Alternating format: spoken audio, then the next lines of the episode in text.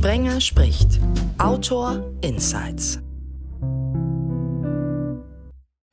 Sprenger spricht ja Hallo zusammen. Auch wenn der Podcast jetzt seit exakt 50 Ausgaben den Beinamen Autor Insights hat, spielt der Hashtag Books and Sports natürlich immer wieder eine Rolle. Klar, in meinem Brot- und Butterjob begleite ich ja seit vielen Jahren im Fußball.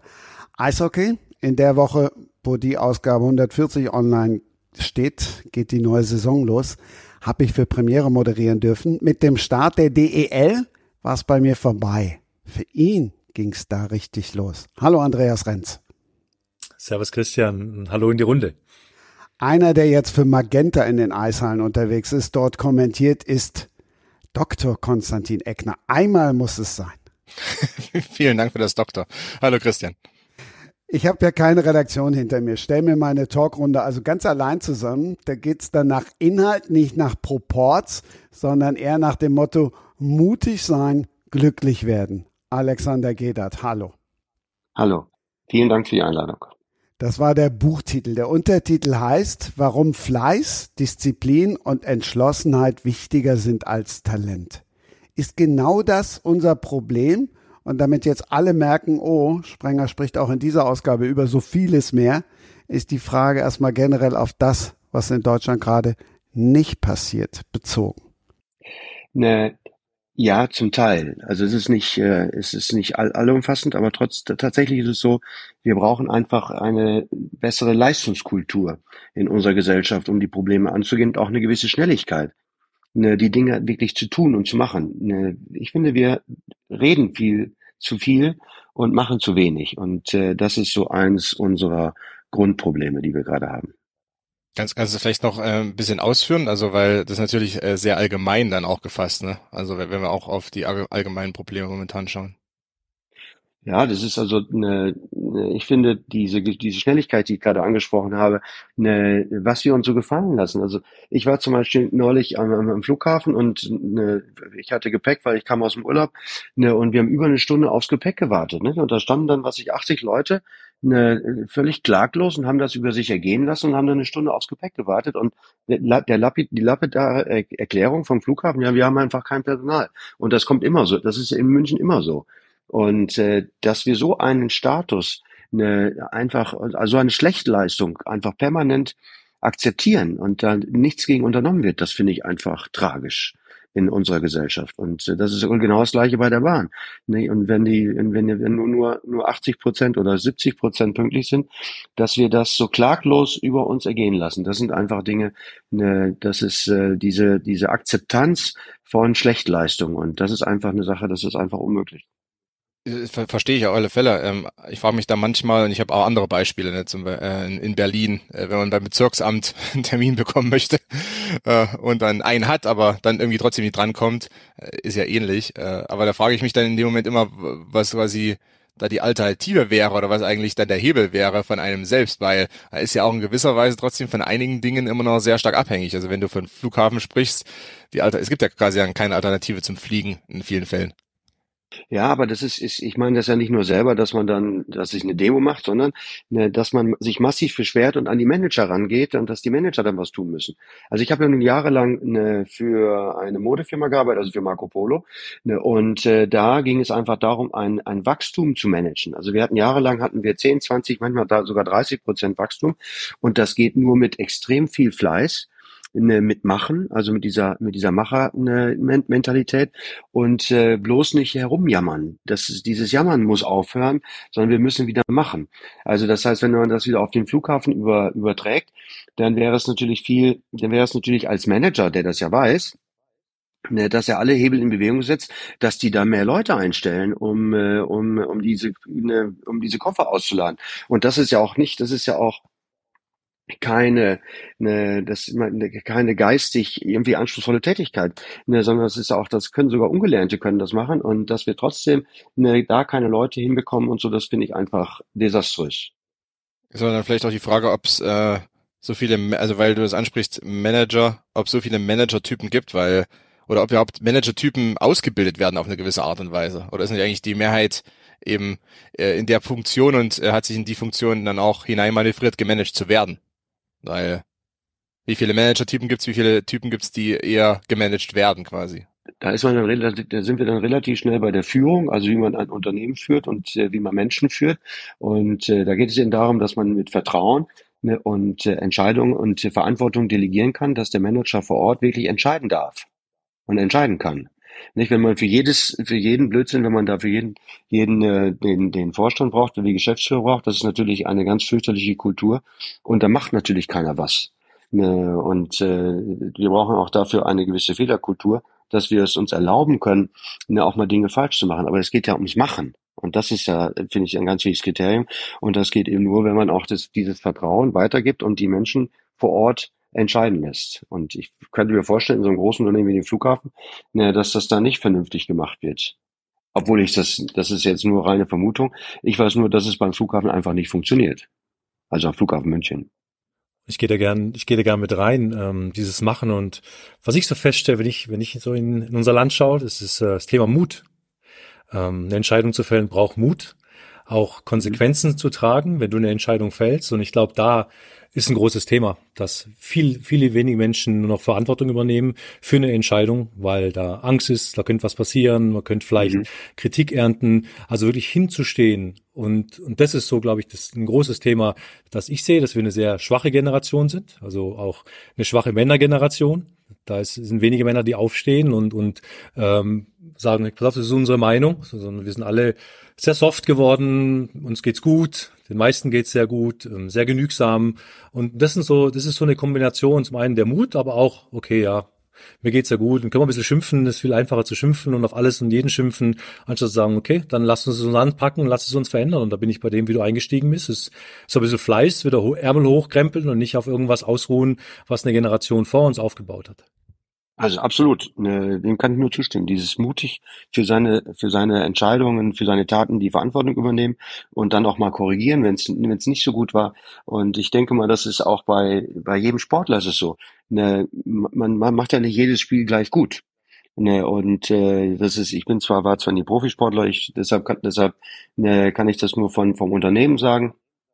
Ne, das ist aber, man muss immer wieder lernen, üben, ne, weiterentwickeln, verändern und auf einer Basis, auf einer Basis des Vertrauens und des Selbstvertrauens immer wieder Dinge anders machen, immer wieder Dinge probieren und verändern. Und nur so schafft man nachher eine Top-Leistung. Ne, und, äh, und, und mit dieser Top-Leistung geht es natürlich auch gleich wieder über den, geht es über in den Spaß.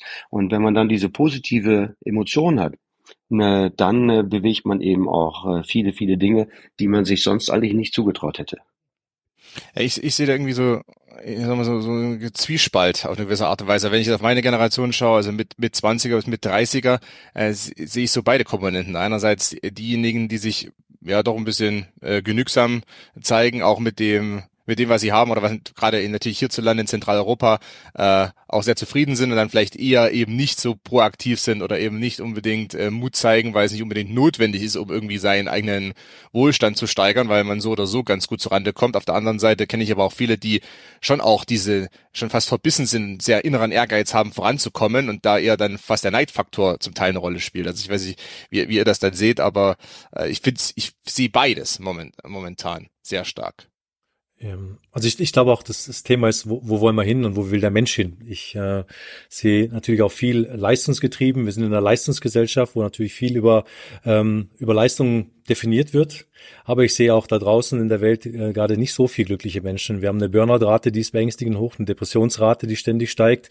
Ähm, viele Menschen fahren gerade gegen die Wand. Also ich glaube, wir dürfen uns generell fragen, wie sind wir unterwegs? Ähm, denn mit dem System, wie wir fahren, wir merken, wir, wir kommen so nicht weiter.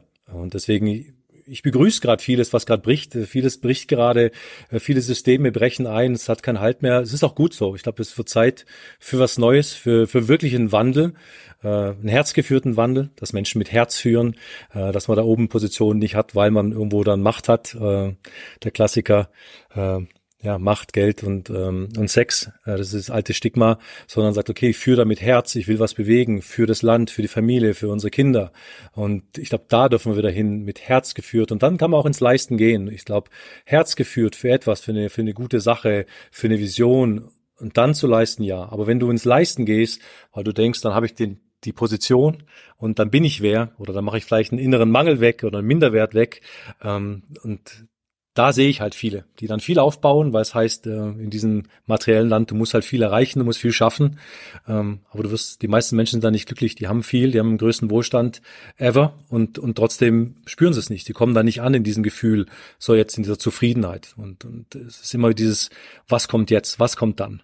So, und dann ist auch, verlieren sich viele auf, auf diesem Weg. Und das sehe ich halt natürlich auch, wo, wo geht es hin? Wo sagen wir, okay, wir haben Wahnsinnsland, Wahnsinns, Wahnsinnsmöglichkeiten aber wo ist wirklich Herz geführt? Wo gibt es eine gemeinsame Vision? Wo gibt es Gemeinschaften? Und das ist halt, was mir fehlt. Und deswegen, du hast angesprochen, es gibt beides, ja. Es gibt so eine Generation, die sagt, okay, alles entspannt und chillt, was ich, glaube ich, einigen gut tun würde, die nur auf, auf dem Gaspedal sind äh, und, und andere vielleicht bisschen mehr das Herz dazu nehmen. Eine gute Balance. Und ich glaube, das ist so das, das, das Schlüsselwort für mich, eine Balance zu finden aus Leisten, aber auch Herz geführt, gut bei sich zu sein, zu wissen, um was es geht und nicht nur materiellen Dingen hinterherrennen. Also Andreas, dem kann ich hundertprozentig zustimmen. Ne, mein, mein, mein Leitsatz ne, war immer Spaß und Begeisterung, nicht? Und äh, Spaß und Leistung.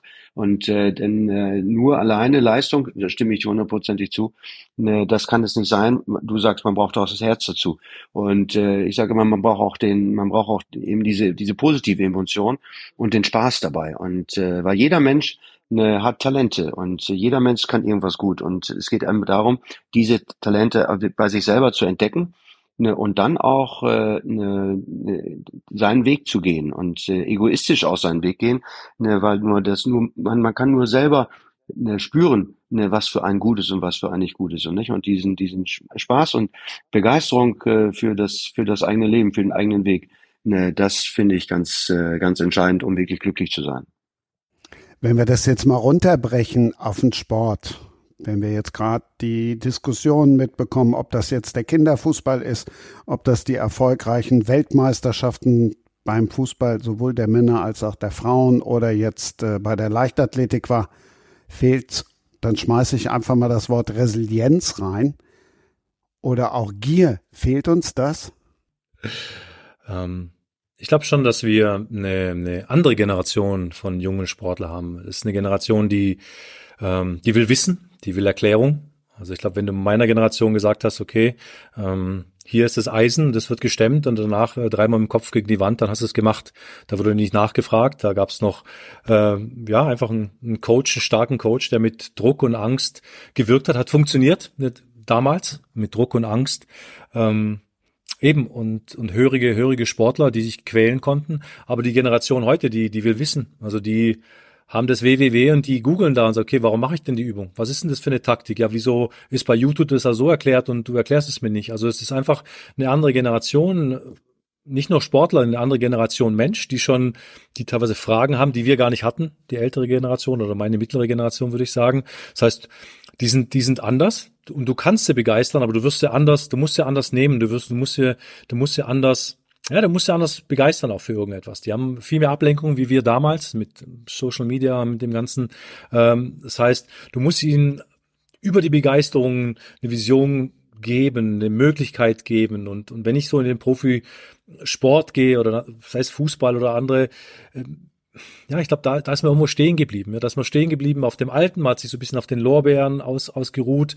Äh, mir fehlt da der, auch wirklich der Hunger. Aber den Hunger kriegst du nicht in die, in die jungen Athleten rein über, über Druck und über dieses alte System. Das ist auch was Neues. Ähm, sieh ihre Talente, förder sie, ähm, sieh sie, äh, sprich mit ihnen. Das, das ist gerade diese, in Amerika ist es ganz groß, da, da habe ich eine Studie gelesen, dass Früher die außergewöhnlichen Athleten, die kamen oft aus schwierigen Verhältnissen, die mussten sich hochkämpfen, die hatten diesen Hunger, diesen, diesen, diese roten Augen.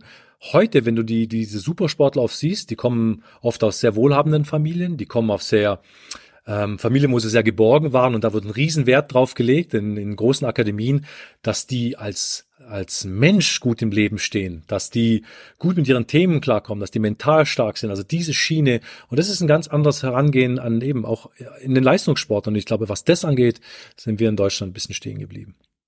Also vielleicht in dem Kontext auch interessant ist, wenn man, äh, wenn ich mich zum Beispiel auch mit äh, Leuten unterhalte aus dem US-Sport. Im US-Sport ist es ja oft so, dass im, im College-Bereich oder im Highschool-Bereich ja doch äh, viele mehrere Sportarten gleichzeitig machen. Und das wird auch eher präferiert von, von Trainern, weil die sagen, selbst wenn einer zum Beispiel ein guter Eishockeyspieler ist, aber der macht parallel noch Baseball, aber ist da eben nicht so gut, äh, hat er auch dann eher mal das Erlebnis, dass er eben nur zweitklassig ist oder dass er eben auch häufig verliert oder eben mal an irgendwas scheitert und ähm, dann ist interessant, wie er damit umgeht. Weil er natürlich ein klasse Eishockeyspieler ist, der ist dann auf dem äh, Jugendniveau ja meistens irgendwie ganz oben mit dabei ne, und, und dominiert dann auf eine gewisse Art und Weise.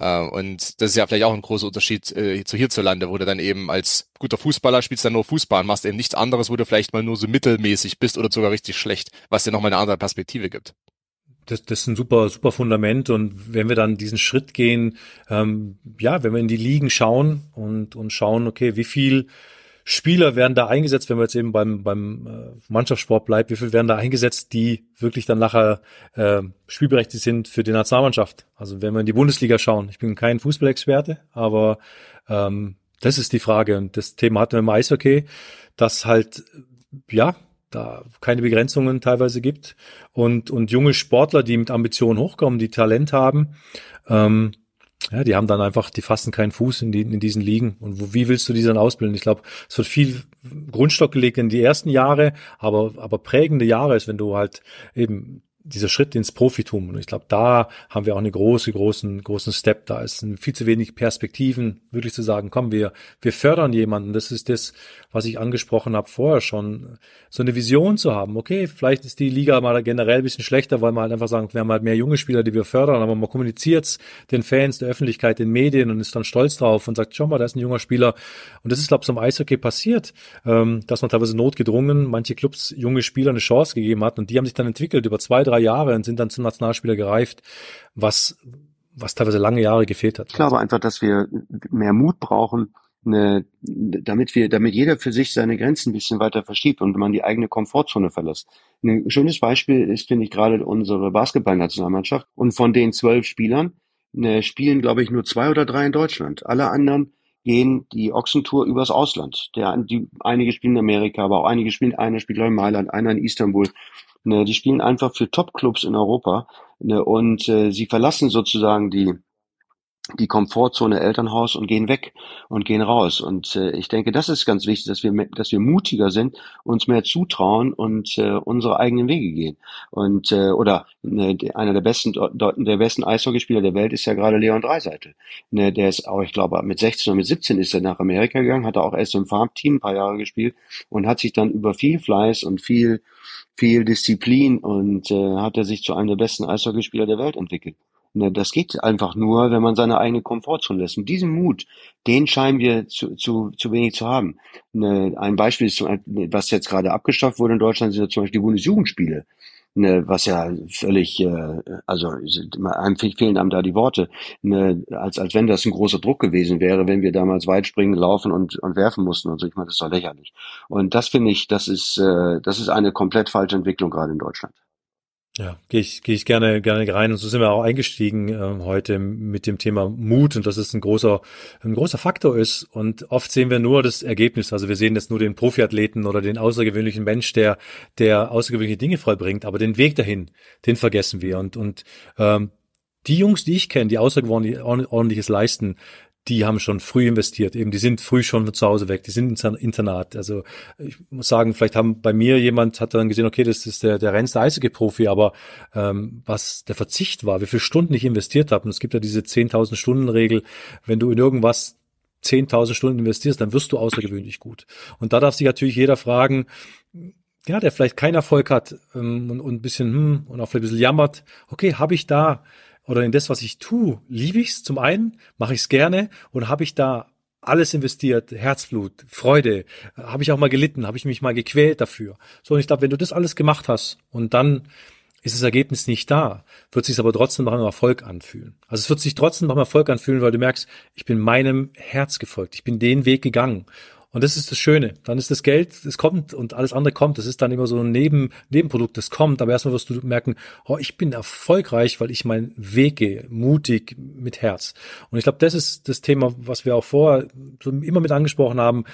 dass es viel zu wenig Menschen, weil wir brav aufgezogen werden, unser Schulsystem so brave, brave, liebe, nette Bürger macht, wo alle ein bisschen Norm und, und alle so ein bisschen ducken, aber wirklich auch so wieder Leute, wo, wo anpacken, wo Rebellen sind, wo mal einen anderen Weg gehen. Ich glaube, da ist die Zeit und die kommt. Also das ist das, was ich gerade sehe, dass halt äh, viele einfach nicht mehr in das System sich eingliedern, lieb, brav und nett und sagen, hey, ich gehe meinen Weg. Und das ist gut so. Das braucht Veränderung. Ja, auf der anderen Seite, Andi, was du, über was du auch schreibst, äh, jetzt in dem, in dem Buch, was jetzt rausgekommen ist, äh, hinsichtlich eben deiner Versagensängste und vielleicht irgendwie auch nie mit sich selber zufrieden sein, so was ich da rausgelesen habe, was ja ähm, natürlich sowieso im Profisport äh, vielleicht weit verbreitet ist, aber da ist auch die Frage, wie man da so den Hebel umlegt, weil ich glaube schon, sowohl im Profisport als auch in vielen beruflichen Positionen, vor allem von Leuten, die dann irgendwie eine gewisse, gewisse Fallhöhe dann haben, dass ja da auch so eine gewisse Grund, Grundunzufriedenheit immer entsteht. Und ich glaube, es ist relativ schwer, dann irgendwie mit sich selbst im Reinen zu sein.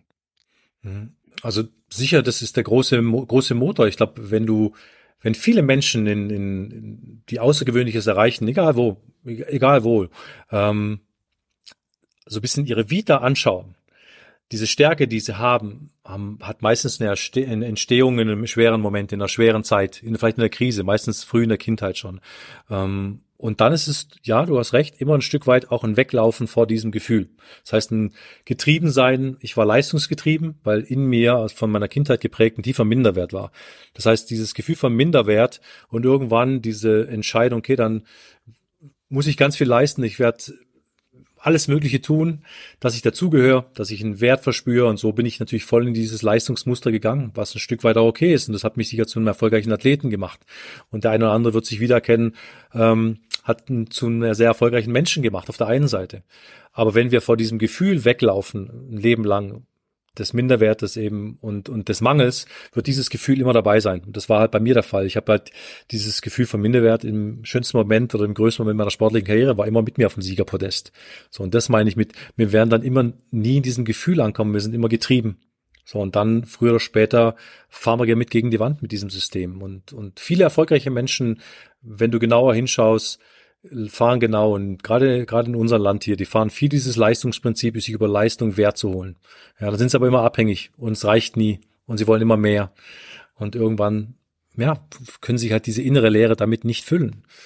Und dann brauchst du den nächsten Kick und dann kommt die Affäre und dann kommt die Droge und dann kommt die nächste Ablenkung und es wird dann irgendwann mal toxisch und das Resultat ist einfach kein glücklicher Mensch.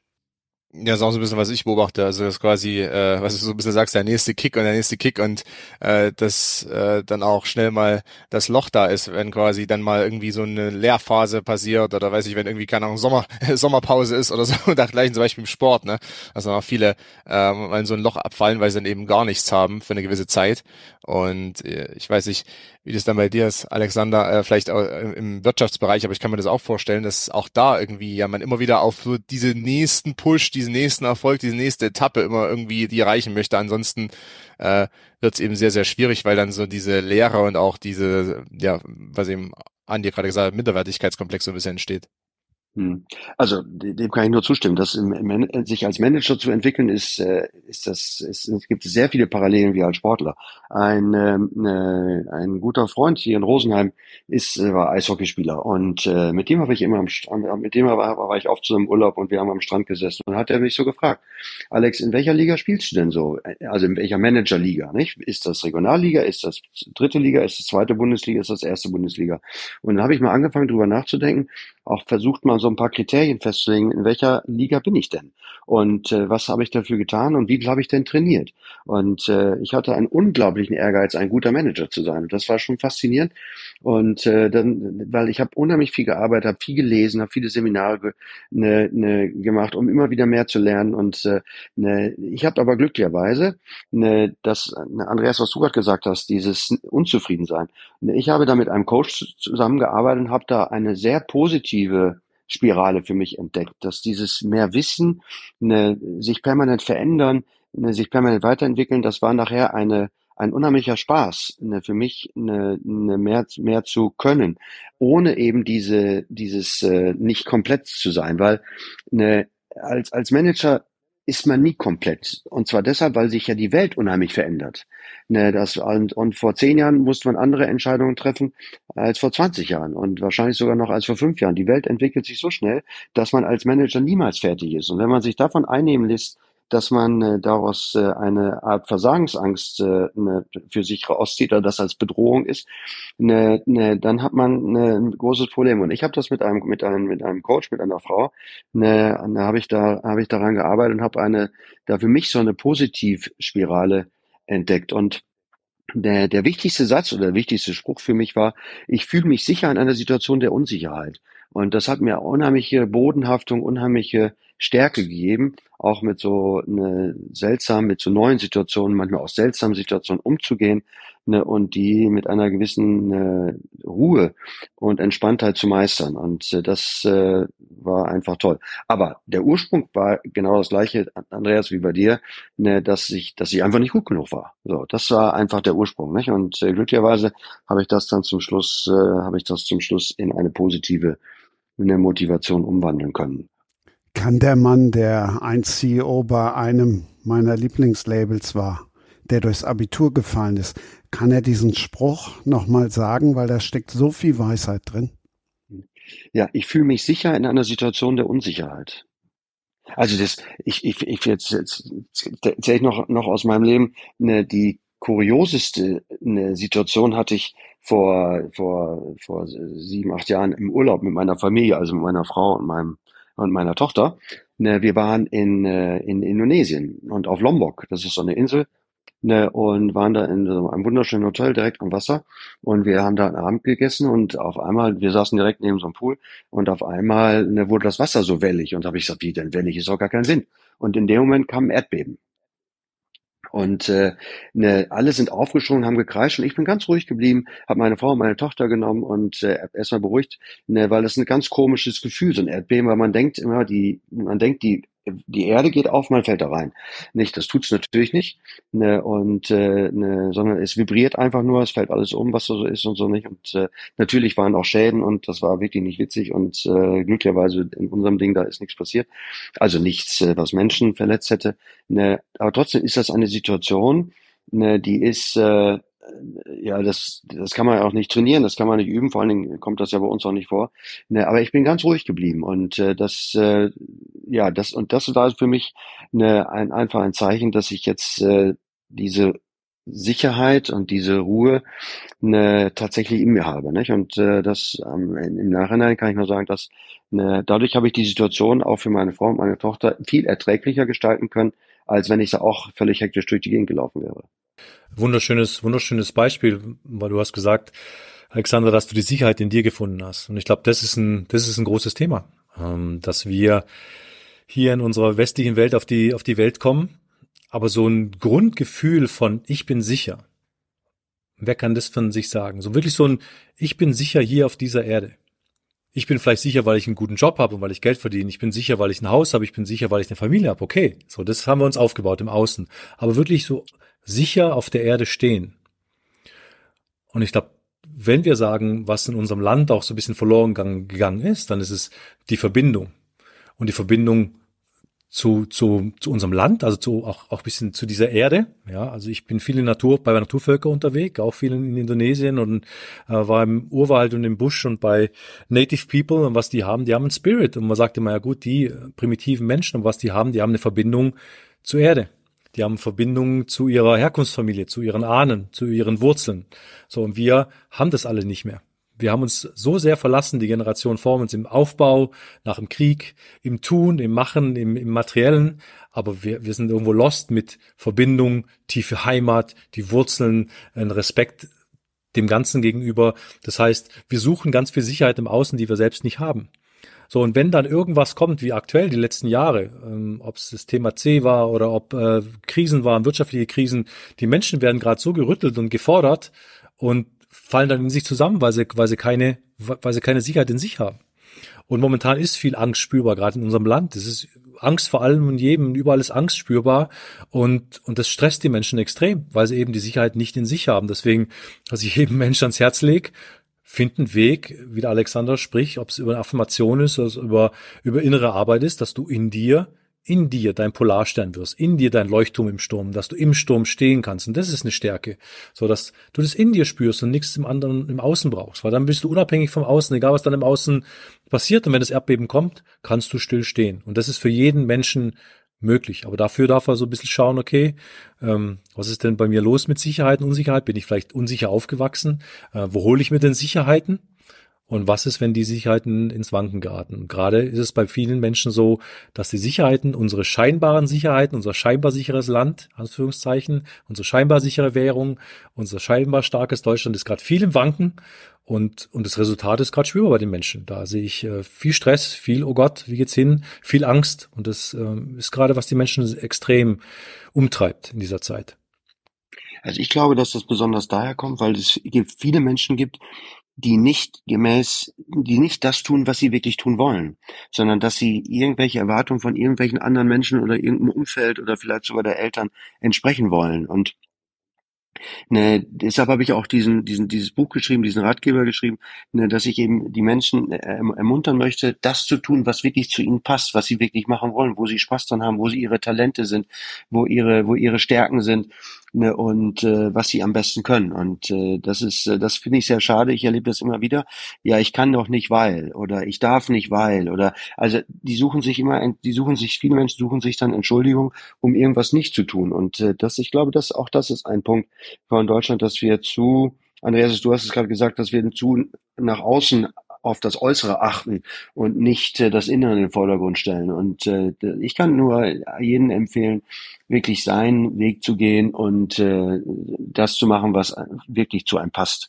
Und, äh, und viele wiss, wissen das gar nicht mehr. Viel, bei vielen ist es so ver, so verborgen, ne, dass man erst wieder im Innersten graben muss und suchen muss, um das wirklich zu finden, ne, was man, was man wirklich machen möchte. Und äh, deshalb, also ich, mir hat das unheimlich viel Spaß gemacht, ne, ne, mich selber zu entdecken und äh, selber herauszufinden, was gut für mich ist. Und, äh, und das habe ich eben in diesem in diesem Buch auch geschrieben, was wie ich meine. Und da geht es eben um die eigene Vision. Andreas, du hast es, glaube ich, eben gesagt, äh, dass Firmen auch visionär geführt werden. Und äh, das ist bei der eigenen Persönlichkeit genau das gleiche. Jeder Mensch hat eigene, eigene Lebensvision. Und äh, wenn man die selber kennt, ne, dann kann man eben auch dementsprechend nach ihr leben. Und äh, dann ist das Leben eindeutig viel, viel schöner, als wenn man es nicht weiß.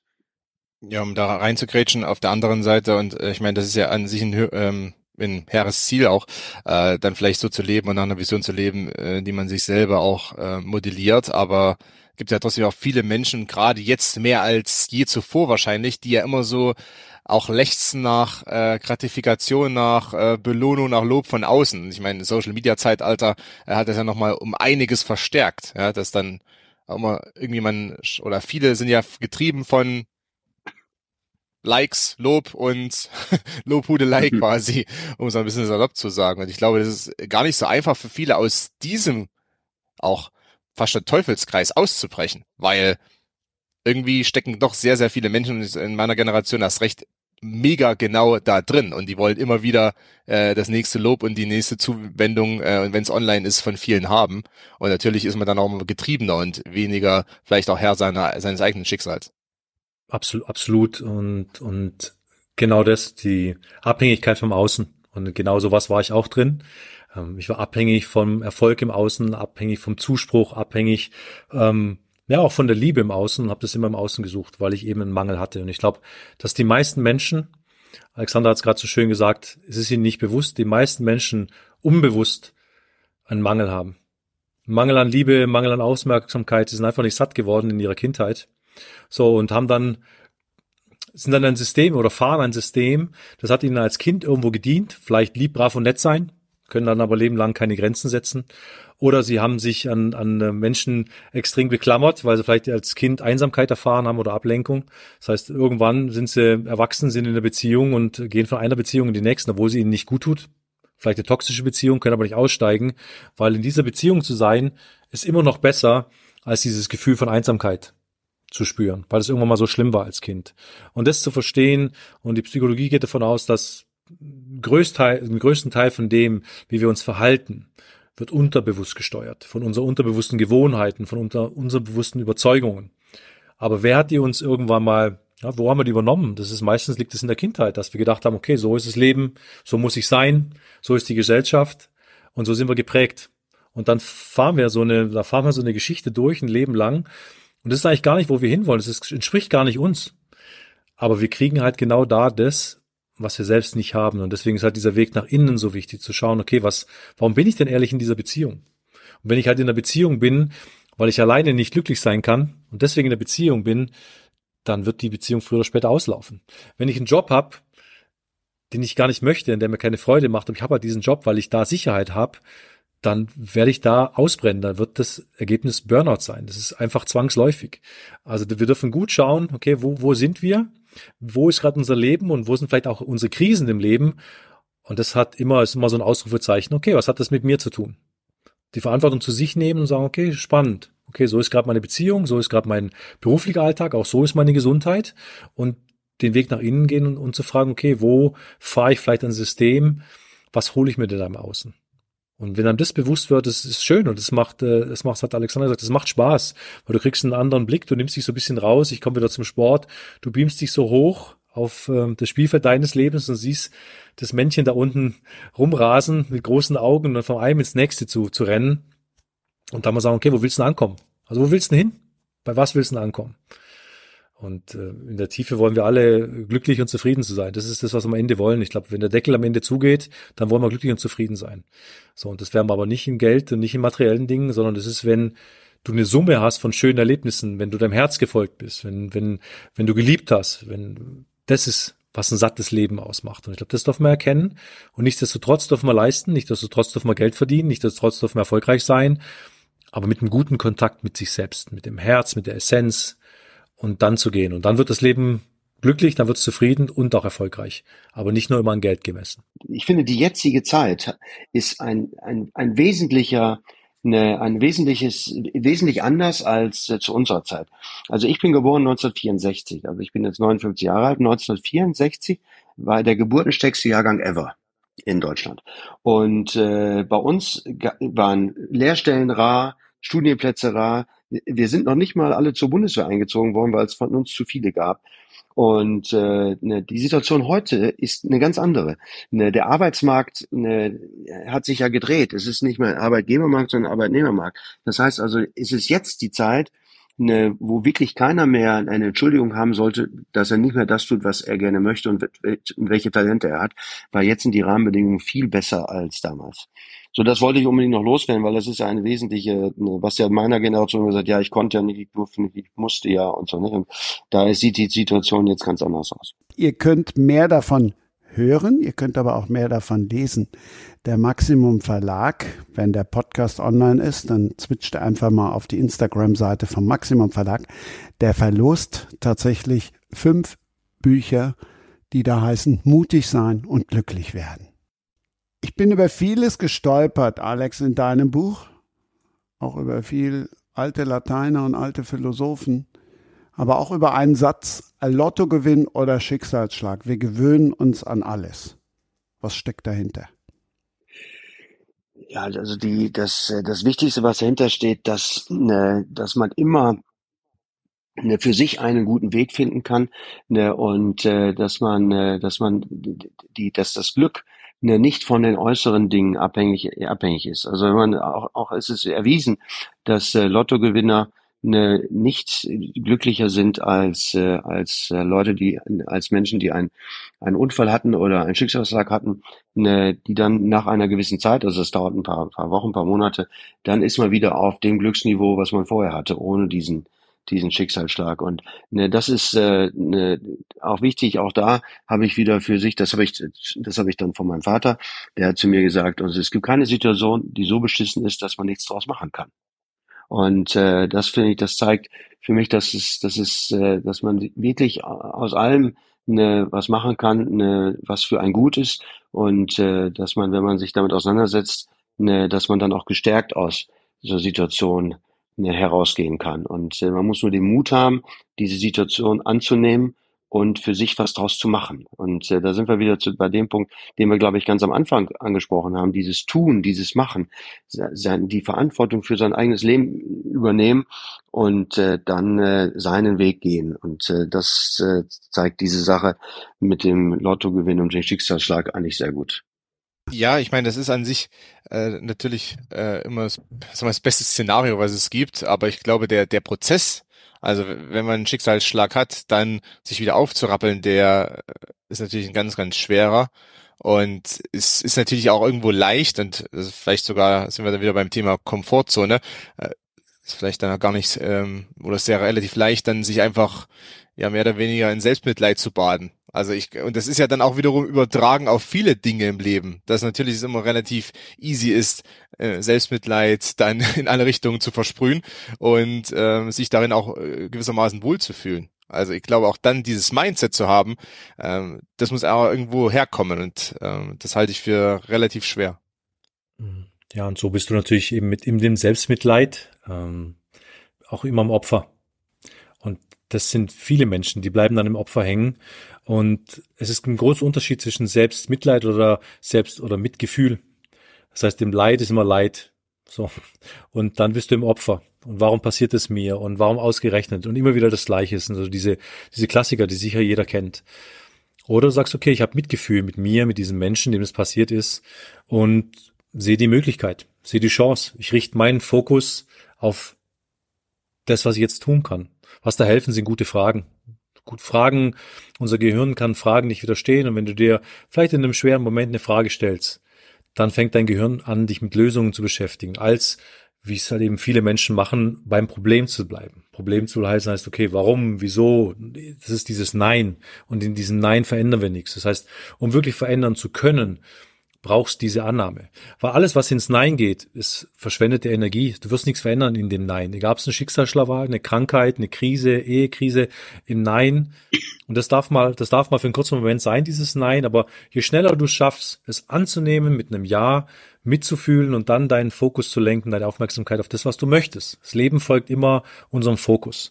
Und das ist was Menschen, die die resilient sind, die schnell verändern können, die haben eine Gabe, dass sie recht schnell in der Krise verändern können und sagen, okay, was kann ich jetzt auf diesem Misthaufen, wie kann ich daraus Gold machen? Wie kann ich aus dieser Krise wachsen? So, und dann shiftest du deinen Fokus. Und das, so würde ich es abrunden. Ich glaube, es ist nie das, was uns passiert, sondern immer, wie wir darauf reagieren. Und das ist von jedem Mensch unterschiedlich. Wie reagierst du drauf? Und das Schöne ist, wie wir darauf reagieren, Darauf haben wir einen Einfluss. Was uns passiert, liegt oft nicht in unserer Hand. Aber wie wir darauf reagieren, auf alles, auf, auf, jedes, auf jedes noch so schlimme Schicksal, wenn sich das krass anhört, wie wir darauf reagieren, das liegt in unserer Hand. Und das können wir auch, das können wir verändern. Daran können wir arbeiten und da können wir wachsen. Das heißt, wir könnten doch jetzt zum Beispiel einen Zehn-Punkte-Plan für eine gute Entscheidung aufstellen. Können wir machen. Absolut, weil es geht ja darum, das ist ja nur diese Checkliste, die ich da geschrieben habe, das ist ja ein, ein Vorschlag. Eine, eine, jeder, eine, man muss mal probieren, eine, was ist für ein, was, was für, für ein, die, was für eine andere Checkliste für einen eine Sinn macht und äh, dass jeder, jeder arbeitet da vielleicht ein bisschen anders. Ne, aber dieser Vorschlag ist eben so, ne, so gemacht, dass man äh, abwägt, ne, dass man in sich geht, ne, dass man Alternativen sucht und dann aber am Ende entscheidet und macht. Das ist halt das Thema. Und ne, die, die, die, eben hat einer, der Andreas hat es eben gesagt, am Ende geht's ja um diese, um diese positiven, um dieses positiven ne, Mindset, um, um, um, um Liebe, um, um eben ne, die Verantwortung dafür zu übernehmen. Und äh, der schlechteste Motivator ist halt Angst. Und äh, ne, ich, ich, ne, ich erwähne dieses Wort Angst auch deshalb, ne, weil ja die viele Führungskräfte und besonders Lehrer ne, arbeiten permanent mit der Angst. Nicht? Also das ist, äh, als, als unsere Tochter dann in die Schule kam, ne, hat, die hat die Schule gewechselt von der Grundschule aufs Gymnasium, da hat die Direktorin erstmal gesagt, wenn ihr nicht vernünftig arbeitet, dann kriegt ihr schlechte Noten. Nicht? Also das ging gleich wieder so los, da geht die Lehrer arbeiten nur mit Angst. Und äh, das ist wirklich dramatisch schlecht. Ne? Und es gibt auch viele Führungskräfte, die arbeiten mit der Angst. Und das ist auch schlecht. Ne? Denn eine Führungskraft äh, muss auch Zuversicht ausstrahlen auch ein Trainer eine, im Sport, wenn ein Trainer sich hinstellt, ja, eine unentschieden leichte, äh, Das wird es nicht sein, sondern man muss gewinnen. Und äh, der Trainer muss diese Zuversicht ausstrahlen und muss diese seine Mannschaft anstecken, ne, dass sie eben um ihr Leben rennen, ne, um das Spiel zu gewinnen. Und äh, das ist äh, ne, und da, das, das ist das ist ganz wichtig. Und welche Checkliste man dann hat oder welche Liste man für sich erarbeitet, ne, da habe ich ein Beispiel genannt, aber da gibt es äh, in der Literatur noch viele andere Möglichkeiten, damit zu arbeiten. Ne, einfach darum, das ist so ein Anhaltspunkt, ne, dass man für sich selber einfach die beste Entscheidung trifft. Aber dann geht's vor allen Dingen ums Machen. Ich glaube, ein wunder, wunderschöner Kompass. Ja, ja. Ich glaube, ein, wunderschöner Kompass, den wir nehmen können, ist die Freude. Ähm, wenn du vor einer Entscheidung stehst, einfach sagen, okay, wo ist die Freude? Wo ist die Freude? Und die Freude, ähm, das ist ein Kompass, wenn du der Freude folgst, wird das immer ein Erfolg sein. Bedeutet nicht, dass alles so in Erfüllung geht, wie du dann dir ausrechnest oder wie du denkst, aber du folgst der Freude und dann ist es gut. Und jetzt kommt natürlich gleich viele sagen, ah, kann man nicht machen. Kann man nicht immer der Freude folgen. Das Leben ist nicht immer eine Freude. Aber wer sagt es? So, wer sagt es? Wer hat uns das gesagt? Sind es glückliche Menschen? Oder ist das wieder so eine alte Kamelle? Also das darf jeder für sich rausfinden. Ich glaube, wenn wir Menschen mehr anfangen, unserer Freude zu folgen, mutig unserer Freude zu folgen, dann hast du auch glückliche Menschen. Da hast du zufriedene Menschen. Und zufriedene Menschen, die schaffen ein anderes Klima, die schaffen eine andere Menschlichkeit, die schaffen ein anderes Land. So deswegen, ich glaube, dieser Kompass Freude, ganz, ganz wichtig. Und was ich auch bei vielen gerade so oft höre, ist, ja, ich bin unklar. Ich, ich weiß es nicht, habe keine Klarheit. Und da bin ich ganz ehrlich, habe ich auch lange Jahre gesagt, ich glaube, es ist nur eine Ausrede. In der Tiefe wirklich in der Tiefe weiß jeder Mensch in jedem Moment, was für ihn gut und was für ihn schlecht ist. Sofort ja oder nein. Ist es der richtige Job? Ja, nein. Ist es der richtige Mann, die richtige Frau? Ja, nein. Du weißt es sofort. Aber wenn du der Freude, der Freude folgst und deinem sofort Wissen, dann musst du Entscheidungen fällen. Und davor haben wir Angst. Weil dann gibt es eine Konsequenz. Und wir haben Angst vor diesen Konsequenzen.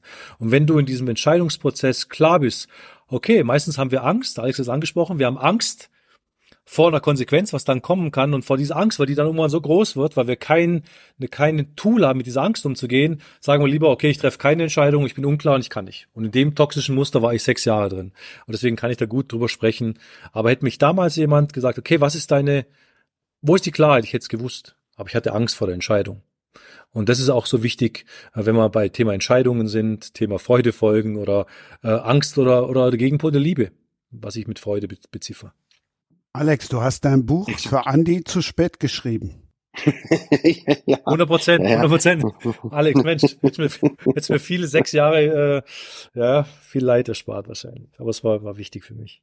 Ja, man hört immer, immer wieder von, ne, also ich stimme dir, Andi, ich, ich stimme dir hundertprozentig zu. Ne, ich stimme dir hundertprozentig zu, ne, ne, dass eben viele Menschen ne, nicht ihrem Gefühl ne, folgen wollen. Und es geht eben darum, dass man Verstand Verstand und Bauch, also Verstand und Herz eben zusammenbringen, nicht? dass man die dieses dieses positive emotionale Gefühl zusammenbringt ne, mit dem mit dem äh, mit dem Verstand. Und äh, da geht es auch ne, nicht nur um berufliche also zum Beispiel wenn man den, den daran denkt den Job zu wechseln weil man karrieremäßig vielleicht nicht weiterkommt oder weil man sich lokal verändern will ist oder weil man mit seinem Chef nicht mehr klarkommt. Also es gibt ja nur verschiedenste Gründe ne, und wenn man dann andere Leute fragt nach ihrer Meinung. Meinst du, soll ich kündigen, soll ich nicht kündigen, soll ich einen neuen Job und so? Da gibt es ja immer Leute, die dagegen reden. Und deshalb ist es schon richtig, dass man ab und zu mal jemanden fragen sollte, aber nicht zu viel. Also man muss auch da eine gute Balance finden, dass man sich von anderen Menschen, die gegen alles sind, und immer nur Bedenkenträger sind, dass dann sich davon allen abbringen lässt. Und äh, das halte ich für sehr gefährlich. Sondern man muss wirklich, wie, Andi, wie du auch gesagt hast, man muss wirklich auf sich selber hören, in sich selber hereinhören und und und dann die Dinge und dann die Dinge entscheiden. Und äh, das geht, die Karriere habe ich schon genannt und wahrscheinlich Mann, Frau, ne, genau das gleiche, ne, oder auch Investitionen, wenn man wenn man sich äh, wenn man, äh, wenn man äh, ne, sich eine Immobilie kauft oder eine Wohnung kauft oder, oder ich sammle gerne Kunst oder wenn ich mal ein Bild kaufe. Es gibt immer Leute, die was dagegen zu sagen haben. Und deshalb muss man da auch ein bisschen aufpassen, dass man nicht zu sehr ne, na, auf die andere, auf andere Menschen hört. Weil am Ende muss man das selber machen, muss er sein eigenes Leben leben. Und äh, da ist die Meinung ne, von anderen Menschen eigentlich nicht nur eigentlich. Dann ist die, die Meinung von anderen Menschen nicht wichtig was ja nochmal den Bogen schlagen würde zu dem, was wir vorhin ein bisschen diskutiert haben, dass quasi äh, trotzdem viele Menschen so ein bisschen darauf ausgerichtet sind, eben immer so diese Gratifikation, diese Belohnung, dieses Lob von anderen zu erhalten. Und ich meine, wenn ich dann jemand anderes frage, wenn es um eine Lebensentscheidung geht, dann hoffe ich mir ja auch innerlich teilweise gerne so, dass da entweder so ein, ja, das ist eine super Entscheidung oder nein, das ist keine gute Entscheidung, es ist besser, dass du es so und so machst. Sehr gut, dass du eben in den Job geblieben bist. Also man hofft ja da auch immer so ein wenig auf diese Bestätigung von anderen und daraus auszubrechen ist, ist trotzdem aus meiner Sicht ja immer wieder schwer und man fällt vielleicht gerne in dieses Muster zurück, dann auf das Lob und auf ähm, auch die Zustimmung von anderen so ein bisschen zu bauen und sich darauf aufzubauen. Das ist eben genau dieses, dieses Problem Dilemma, in dem sich viele befinden, weil man äh, nicht unbedingt so selbstsicher in seiner eigenen Haut ist. Absolut, ne, Konstantin kann ich dir nur zustimmen, weil es geht ja darum, dass man sich diese diese Sicherheit und dieses Selbstbewusstsein selber erarbeitet und dann Schritt für Schritt einfach dieses äh, dieses dieses Selbstbewusstsein erwirbt ne, um dann für sich die richtigen Entscheidungen zu treffen. Aber das ist, ich stimme mir hundertprozentig zu, da ist eine große Gefahr, ne, dass man sich abhängig macht von, von anderen Leuten. Und äh, das ist, äh, das ist, äh, das ist nicht einfach. Aber ich meine, in welcher Stellenbeschreibung steht schon drin, dass es einfach sein muss. Darum geht's ja gar nicht, sondern es geht einfach darum, dass man seinen Weg geht und wenn er manchmal etwas schwerer ist, dann ist halt etwas schwerer. Und eins kann ich sicher sagen, ne, ein Eishockey-Profi zu sein, ist sicherlich schwerer als Betriebswirtschaft studieren und ins Management zu gehen, ne, weil ja man ne, in diesem in diesem in diesem Fight in der Mannschaft und ne, als Sportler, wo man noch deutlich eher messbar ist als als Manager. Also ich habe André, Andi, ich habe höchste meine höchste eine Hochachtung ne, vor Länderspielen und also Nationalspieler und äh, DL-Spieler und so, also Respekt. Also deshalb ist das gerade in jungen Jahren ist das mit dem Managerleben nicht vergleichbar. Obwohl im späteren Bereich, das hatte ich eben schon gesagt, gibt es viele Parallelen. Ne, auch als Manager lernt man viel dazu, nicht? Und äh, und permanent lernt man dazu. Und wenn man sich damit bewusst auseinandersetzt, ist das ähnlich. Aber eben viel später im Leben und äh, deshalb wirklich Respekt für die für die für die Karriere im Eishockey. Ja, du, ähm, ja, her herzlichen Dank. Ich bin ähm, auch gerade so ein bisschen in mich gehört beim, beim Zuhören und ähm, das ist mir zu, einfach ganz auch wichtig zu sagen. Ich glaube, egal wo du im Leben stehst und, und welchen Beruf oder, oder, oder welche Position, ich glaube, dass jeder Mensch hat seine, seine Herausforderungen und die können für ihn riesengroß sein. Und das kann was ganz Kleines sein, aber es kann für ihn einfach so eine, so eine große Hürde sein. Und äh, einer steht vielleicht ganz oben, hat einen Riesenkonzern und hat diese Entscheidung. Ähm, deswegen zu sagen, aber was hilft mir bei einer Entscheidung? Oder was, was, was kann ich tun, wenn ich einfach diese inneren Ängste habe, wenn ich, ähm, wenn ich merke, ich komme gar nicht in meine Gefühle. Und da möchte ich halt eben Mut machen, egal wo du bist. Das kann für, von außen betrachtet kann es vielleicht was ganz Kleines sein, wo andere sagen, was, was stellst du denn dich so an, ist doch gar nicht. Aber für dich kann das ganz, ganz, ganz schlimm sein. Für dich kann sich das ganz, ganz, ganz schlimm anfühlen. Und, und gerade in solchen Situationen hat das oft was zu tun mit unserer Vita, wo kommen wir her, weil da oft Themen berührt werden, ähm, die wir schon in der Kindheit hatten. Das heißt, es kann sein, im Außen wird irgendwas getriggert. Das ist halt genau dein, dein Wunderpunkt. Das ist deine Achillesferse. Und wie gesagt, äh, da hat, da bin ich überzeugt, dass jeder Mensch hat so einen Bereich, äh, oft ist es in Beziehung, dass auch viele erfolgreiche Menschen, die im Business sehr erfolgreich sind, das Thema Beziehung ein Riesenthema ist. Denn in der Beziehung wird vieles unserer, unserer Themen, die wir so nach unten wegdrücken, die werden da sichtbar. Also Beziehung zu, zu Partner, Beziehung zu Kinder, da wird sichtbar. So, und da, weil da wird's emotional und da werden wir in unsere Emotionen getriggert und da haben wir oft keinen Zugang. Das heißt, ähm, wir haben vorher so über Entscheidungen gesprochen, aber wenn ich tief drin eine riesen Angst habe, riesen habe von, oh Gott, was kommt dann? Kriege ich jemals wieder einen guten Job? Werde ich irgendwann mal wieder einen anderen Partner kriegen, wenn ich den verlasse?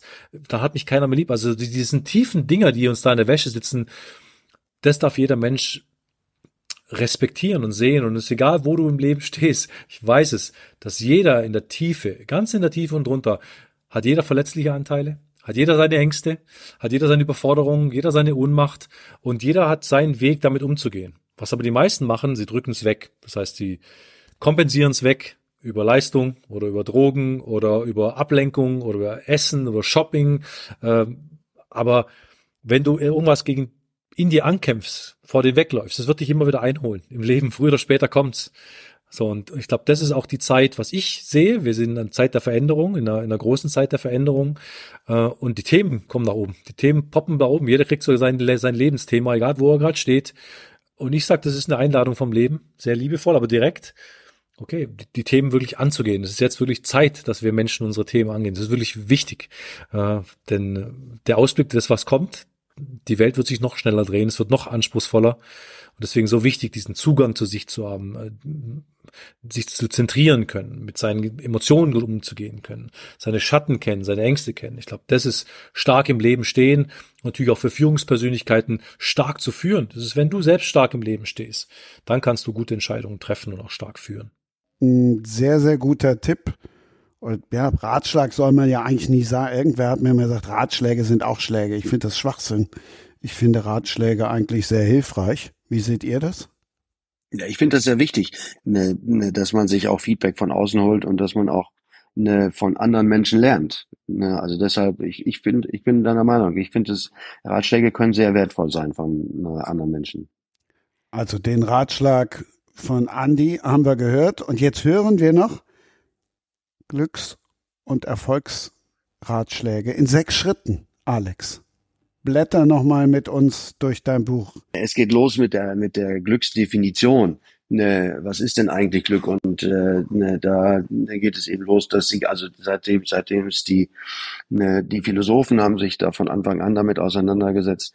Und äh, die, die Quintessenz ist im Grunde, dass eben jeder sein eigenes Glück ne, ne, suchen soll und jeder seinen eigenen Weg suchen soll. Und äh, dann schreibe ich eben, ne, was dieses Glück äh, für mich bedeutet. Und ein Schlüssel war die Verantwortung zu übernehmen für mein Leben und zwar für alles. Ne? Und äh, ne, da, ob das nun die, der Sport ist oder oder der, die Berufsaus Berufsausbildung oder das Lernen oder die, das Wissen und dass man für alles die Verantwortung übernimmt. Und äh, ich habe dann auch sehr sehr seltsame Entscheidungen getroffen.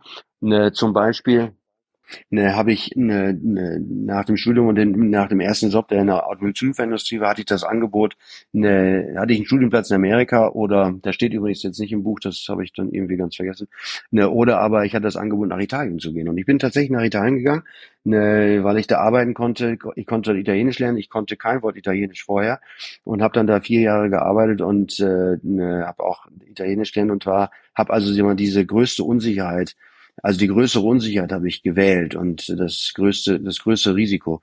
Und äh, das hat mich Schritt für Schritt immer weitergebracht. Und das haben wir eben schon mal drüber gesprochen, ne, dass man seine Komfortzone verlässt und immer wieder neue Dinge, neue Dinge entwickelt.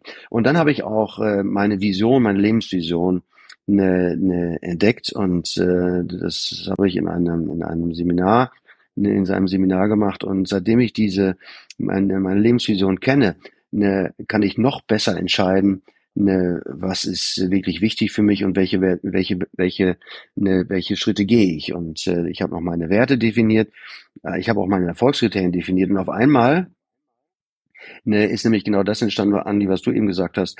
Auf einmal ist nämlich Geld und, und Macht und das, da, das, darum geht's am Ende überhaupt nicht, sondern ne, es geht um Liebe, es geht um, um, um Veränderung, es geht um Weiterentwicklung, es geht um, um, um, um die Neugier, ne, neue Dinge zu lernen und äh, das hat mich wirklich glücklich und glücklich gemacht. Und was auch dann, äh, was mir immer wieder klarer wurde, ist, dass äh, Menschen eine ganz äh, wichtige, eine, einen ganz wichtigen eine Part in meinem Leben spiel, ne, spielen. Also ist erstmal natürlich die Familie, eine, eine, meine Eltern, mein Bruder, meine Frau, meine Tochter, also das, das engste Umfeld. Und was für mich extrem wichtig sind meine Freunde. Ne, und äh, die, die, da machen sich die, die mich kennen, also die machen sich teilweise Lust darüber. Ich habe eine Liste, ich habe eine Freundesliste und äh, da stehen meine elf engsten Freunde, ne, mit denen möchte ich mindestens einmal im Monat Kontakt haben. Entweder wir sehen uns, wir gehen zusammen essen oder wenigstens telefonieren und so monatlich. Und da gibt es so noch wichtige Menschen, also Menschen, die mir wichtig sind, nochmal 50 weitere, etwa so 40 bis 50. Und äh, ne, die, wenn ich wo unterwegs bin, die rufe ich dann einfach an und dann quatschen wir ein bisschen und so, ne? Und ne, dann hat man zu mir gesagt, ne, also das ist jetzt nicht von meinen Freunden, sondern anderen, ja, wenn ich, wenn, wenn, wenn, wenn ich, wenn ich immer einen Menschen anrufe, wenn der mich nicht zurückruft, ne, dann, äh, dann äh, rufe ich da auch nicht mehr an und so, nicht? Und das ist zum Beispiel mir völlig wurscht, ne, weil diese 50, diese 50 Menschen sind mir so wichtig, ne, ne, dass ich bis auf zwei, die mich auch mal zurückrufen, bei den anderen 48 bin ich immer derjenige, der anruft. Und äh, das ist mir völlig egal, weil mir sind diese Beziehungen einfach wichtig. Und äh, dann sehen wir uns so alle drei Monate, alle, manche nur alle sechs Monate. Oder da ist auch ein ehemaliger Schulkollege, zwei ehemalige, drei ehemalige Schulkollegen dabei. Wir sehen uns manchmal nur ein, einmal im Jahr, vielleicht alle zwei Jahre. Aber trotzdem ist mir das wichtig, diesen, diesen, äh, diesen Kontakt zu halten. Und äh, ja, genau, diesen, diesen, diesen Kontakt zu halten. Und ein, ein Thema ist noch, was ich auch in dem Buch beschreibe, das ist, ne, was mir sehr wichtig ist, ist äh, eine Führung, Führung von Mitarbeitern. Ich habe also extrem darüber nachgedacht und äh, ne, viel gelernt, ne, gelesen, ne, auch geschrieben, ne, wie man eine Firma führt. Und, äh, und äh, ich habe es dann so auf einen Punkt gebracht, die, die Führung einer Modefirma, ne, das ist, hat ganz wichtig, hat ganz im Wesentlichen mit drei M's zu tun. Marke, Menschenmanagement. Also wie man die, wie man die Marke führt, nicht über das Produkt, über das Sortiment, über die, die Kommunikation ne, und wie man die Menschen führt und dann welche Managementtechniken, welche Prozesse man einsetzt. Und äh, das, da ich mich also wirklich extrem intensiv ne, mit auseinandergesetzt. Ne, was mir noch geholfen hat, Andi, du hast es eben erwähnt, die Sache mit dem Opfer. Und äh, glücklicherweise habe ich auch das, äh, ne, das war, dieses Gefühl hatte ich früher auch oft. Ne, und äh, mir hat da sehr geholfen, ne, es ist wie es ist. Also dieses, diese, diese, diese, diese, diese diese wertfreie eine Wahrnehmung von Dingen ne, und damit muss man dann halt umgehen und man kann auch damit umgehen, ne, wenn man sich äh, wertfrei ne, diesen Problem ne, nähert. Und da habe ich noch ein anderer schöner ne, Spruch, den, ne, das ist so dieses amerikanische Love it, leave it or change it. Nicht? Also entweder ich find's toll ne, oder ich lasse es oder ich verändere es. Nicht? Und das ist, äh, das hat mir auch extrem, extrem geholfen. Ne, ein Thema noch, was für viele Menschen total normal ist, ist eben die Gesundheit ne, ist für mich sehr wichtig, ne, weil ich hatte früher unglaublich viele Allergien, also Hausstaub und Tierhaare und Bettfedern. Also ich hatte das ganze Jahr Schnupfen, ne, es war ganz fürchterlich und dann die Ärzte, die konnten mir nicht so richtig helfen. Und dann habe ich irgendwann mal auch da die Verantwortung für mich selber übernommen, habe ein paar Bücher gelesen ne, und habe meine Ernährung umgestellt. Und jetzt äh, ernähre ich mich weitgehend äh, ne, vegetarisch, also Fleisch esse ich überhaupt nicht, ab und zu mal Fisch am Meer, also sonst nur vegetarisch, viel Obst, viel Gemüse. Und habe auch das in den Griff, in, in, in den Griff äh, bekommen. Ne, was auch ganz wichtig ist, da das erzähle ich jetzt, da, das überrascht euch jetzt gar nicht, das ist der Sport, also Bewegung. Ne, auch in, in, in den größten Stressphasen ne, habe ich mindestens viermal die Woche, also ja, eigentlich viermal die Woche Sport gemacht. Jetzt mache ich sogar sechsmal, jetzt habe ich ja viel Zeit. Ne, auch das ist wichtig, dass man, dass man sich bewegt, weil diese Anreicherung des Bluts mit Sauerstoff ist einfach was ganz Tolles, gibt enorm viel, enorm viel Energie. So ein Thema, ne, ne, was ich jetzt so unbedingt noch erwähnen will, das ist dieses ne, die Grenzen, die eigenen Grenzen überwinden. Und äh, ich meine, eins ist ziemlich klar, ich bin jetzt 59 Jahre alt, wenn ich mir jetzt vornehmen wollte, den Weltrekord über 100 Meter von Usain Bolt ne, von, ich glaube, 9,6 auf was ich 9,5 Sekunden. Das ist relativ sicher, dass ich das nicht schaffen werde. Aber ne, was ich schaffen würde, was ich sicherlich schaffen würde, ne, ne, dass ich hier bei den 60ern, sagen wir mal, unter 15 oder 14 Sekunden, ich könnte wetten, dass ich das noch schaffen könnte. Also man kann viel mehr schaffen, als man meint. Und äh, die eigenen Grenzen überwinden, damit meine ich die Grenzen im Kopf die man sich selber setzt. Und äh, ne, das ist für mich ein ganz, das ist auch, was wir eben schon gesagt haben, die eigene Komfortzone ne, überwinden und äh, mit Spaß und Begeisterung ne, die äh, seinen Weg geht.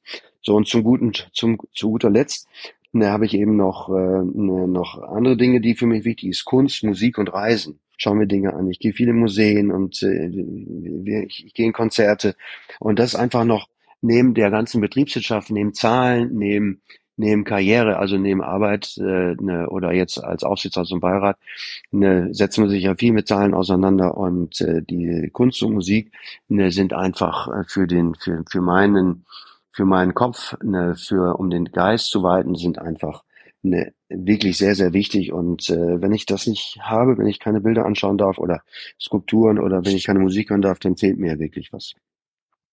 Und Reisen ist auch deshalb wichtig, weil man andere Länder sieht und äh, weil man nur unterwegs eine, eine Dinge sieht, Dinge spürt, Dinge, Dinge, Dinge riecht, Dinge, also die ganzen, mit den ganzen Sinnen eine Dinge wahrnimmt, eine, um äh, sein eigenes Leben eine reicher und äh, ja, noch schöner zu machen. So, das war jetzt im Kurzdurchgang eigentlich das, was ich in dem meinem Buch, in meinem Buch schreibe. Wie gesagt, das Buch könnt ihr gewinnen. Und ich wüsste, wen ich anrufen müsste, der genau weiß, wie schnell Usain Bolt war. Wo ist mein Lexikon? Hm. Konstantin. Ich habe gedacht, ich äh, kann jetzt noch auf was anderes eingehen, aber. ich wollte nur, dass alle wissen, dass wenn ihr mal einen Telefonjoker braucht, der über Sport alles was, dann ruft und googelt nach Konstantin Eckner. Vielen Dank. Es sind 9,58 und ich bin mir auch relativ sicher, Alexander, dass ja das relativ schwierig wird, den nochmal zu unterbieten. Aber aber das ist das ist natürlich dann auch irgendwo klar Utopie äh, und im Kontext immer dessen, äh, wo man sich befindet und und äh, die eigene Herausforderung auch in, in Bezug nehmen. Natürlich, dann kann man sich äh, viele Ziele setzen. Was ich jetzt bei deiner Erklärung äh, trotzdem auch sehr spannend fand, den Ausgangspunkt, auf den will ich nochmal zurückkommen, weil du hast ja darüber gesprochen, äh, seine eigene Defi Definition von Glück zu finden. Und das ist ja so der Ausgangspunkt gewesen. Und das finde ich ja schon mal eine große Herausforderung. Also ich finde es natürlich auch eine große Chance für einen persönlich, aber auch eine große Herausforderung, erstmal diese Definition überhaupt dann klar festzulegen. Was ist Glück für einen selber? Weil das setzt ja auch viel, ja doch auch Innenansicht und Reflexion voraus aus meiner Sicht. Ja, sehr. Ne, das ist, das ist, man muss den Mut haben, ne, sich selber zu kennen, also sich selber kennenzulernen. Und ne, es gibt ja sehr viele Menschen, ne, die lehnen jegliche, jegliche Art von Coaching oder Seminar ab, weil die sagen auch wirklich, nein, ich möchte mich gar nicht selber kennenlernen, weil ich habe Angst davor, dass da was, zu, dass da was rauskommt, ne, was ich nicht kontrollieren konnte, was vielleicht auch nicht so schön ist. Und da gehört sehr viel Mut dazu, sich damit auseinanderzusetzen. Also mit sich selbst auseinanderzusetzen. Ja, das ist auch vielleicht ein bisschen die Quintessenz des Ganzen, weil Andi ja vorhin auch davon gesprochen hat, ähm, dass man auch vielleicht dieses Streben nach Freude, und das äh, schwingt bei mir da ähnlich mit, dass man auch für sich definieren muss, äh, was Freude für einen selbst bedeutet. Also ich glaube, das ist so wenig die Quintessenz aus dem ganzen Gespräch bislang, äh, was ich auch mitnehme, ähm, überhaupt diese Selbstre Selbstreflexion zu haben und für einen dann festzulegen, was ist mein Glück, was ist meine Definition von Glück, was ist für mich Freude, wann, wann spüre ich wirklich Freude. Ich glaube trotzdem, im Alltag gibt's viele, und da möchte ich mich gar nicht unbedingt ausnehmen, aber in gewissen Situationen, äh, die vielleicht vergessen, wie das Gefühl von Freude ist, die vielleicht irgendwie verdrängen, was überhaupt Glück bedeutet und die es vielleicht auch nicht wahrhaben möchten und die es vielleicht sogar an allem was Negatives finden oder auch äh, ganz einfach nicht äh, die Zeit sich nehmen und auch nicht unbedingt die Selbstreflexion haben, um dann äh, diese Definition von Glück vorzunehmen. Und ähm, wenn das der erste Schritt ist und wenn der erste Schritt nicht gelingt, dann kann natürlich alles andere auch nicht gelingen, was, was du auch gerade ausgeführt hast.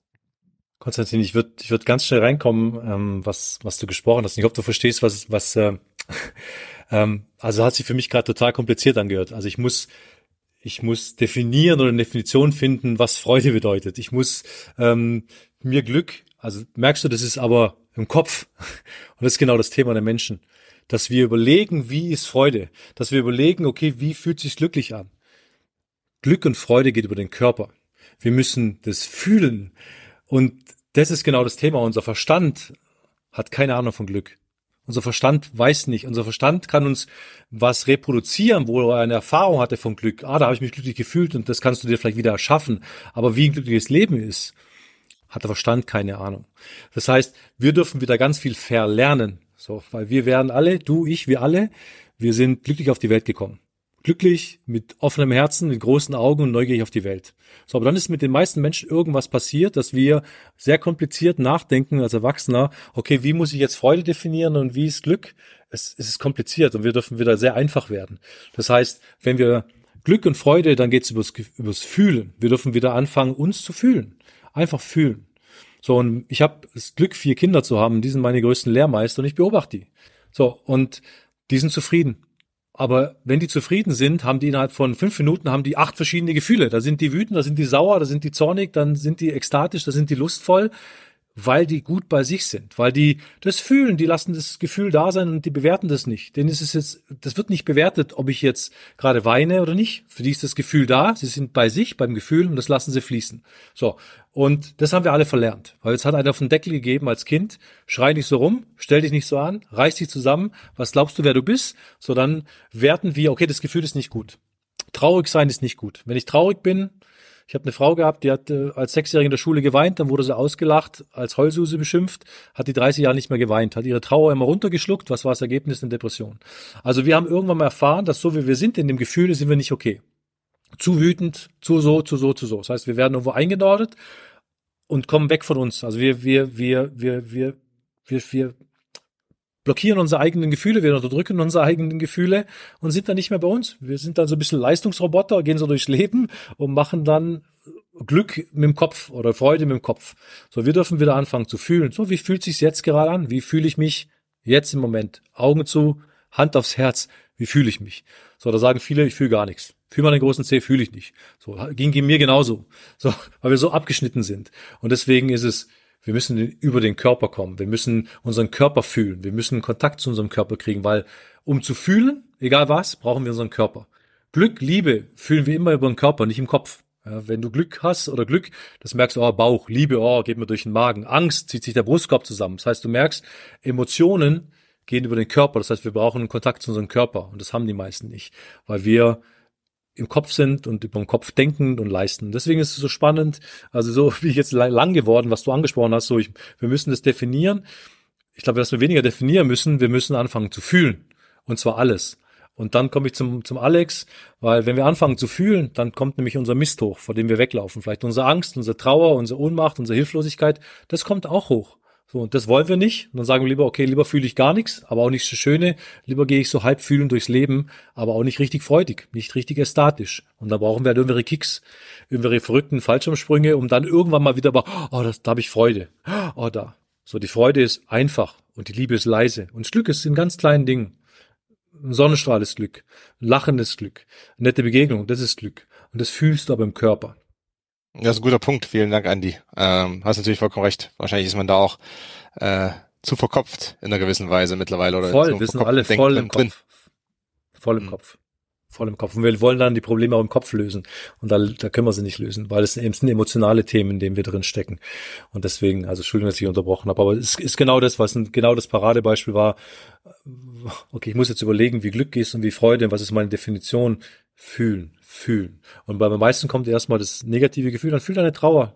Mach ein trauriges Lied und dann geh in deine Trauer rein und sag so, jetzt habe ich die Trauer gefühlt, jetzt geht's auf geht's. Jetzt kann ich wieder lachen danach. Nimm dir Zeit zum Trauern, zum Beispiel. Ähm, nimm dir Zeit für deine Angst. Bewusst.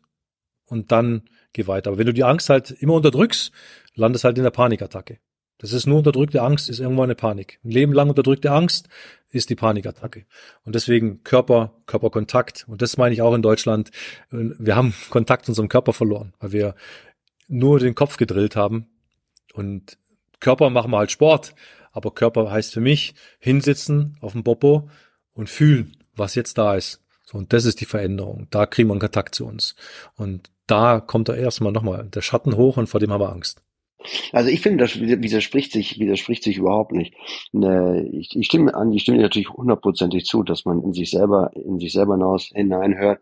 Und es gehört eben viel Mut dazu, das auch zuzulassen. Und deshalb, da bin ich komplett bei dir.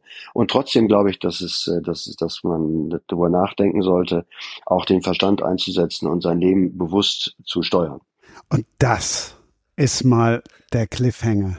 Meine Frage, Andi, an dich. Ne, wie hast du das gemacht, ne, an deine Gefühle ranzukommen? Hast du mit einem Coach gearbeitet ne, oder hast du dich einfach hingesetzt und hast ein Bierchen aufgemacht und hast das dann geschehen lassen oder wie bist du da vorgegangen? Also, das klären wir dann gleich. Bevor wir den Cliffhanger auflösen, gebe ich Andi jetzt noch einen mit auf den Weg.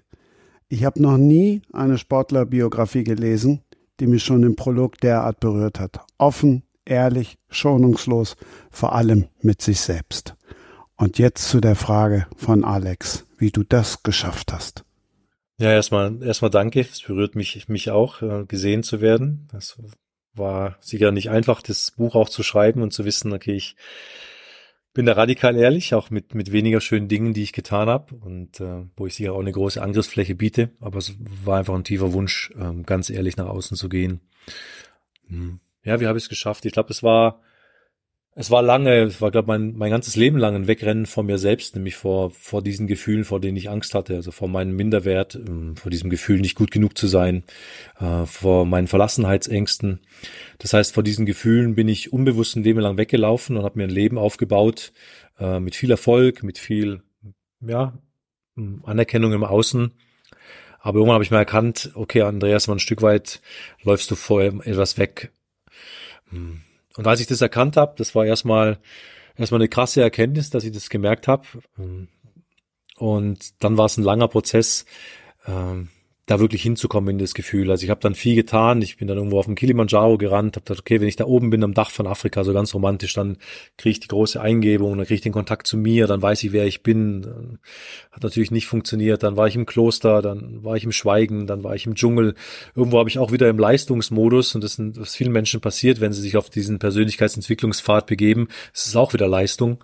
Ähm, und dann gab es Momente, dass ich einfach müde war. Ich war einfach müde vom Kämpfen, ich war einfach müde vom Suchen, ich war einfach, ich war einfach, ja, ich war einfach müde des Kampfes, würde ich sagen, des Kampfes gegen mich selbst und habe aufgegeben, gegen mich selbst anzukämpfen.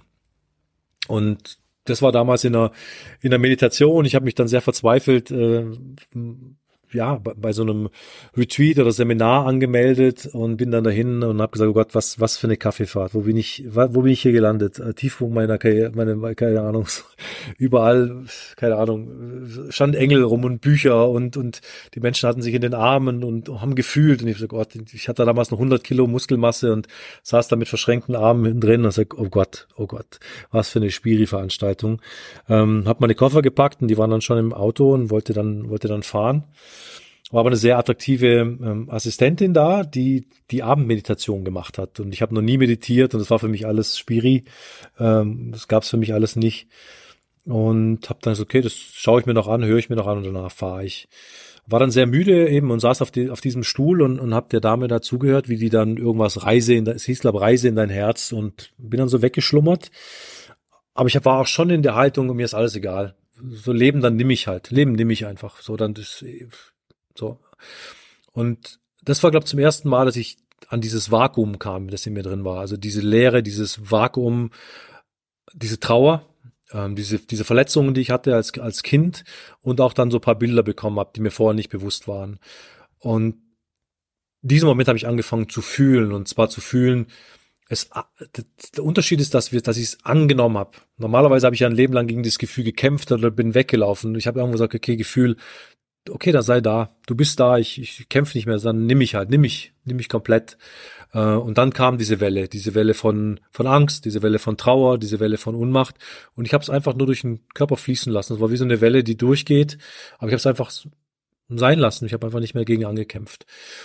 Und ich habe gemerkt, je mehr ich das dann getan habe in, in der Folge, das sehr herausfordernd war, weil, ihr müsst verstehen, unbewusst kämpfst du ein Leben lang gegen dieses Gefühl an und da sind die meisten Menschen in sowas drin, dass sie unbewusst gegen etwas ankämpfen in sich und gegen ein Gefühl. Und das nenne ich, wir selbst sind uns der härteste Gegner, weil wir gegen einen Anteil in uns ankämpfen.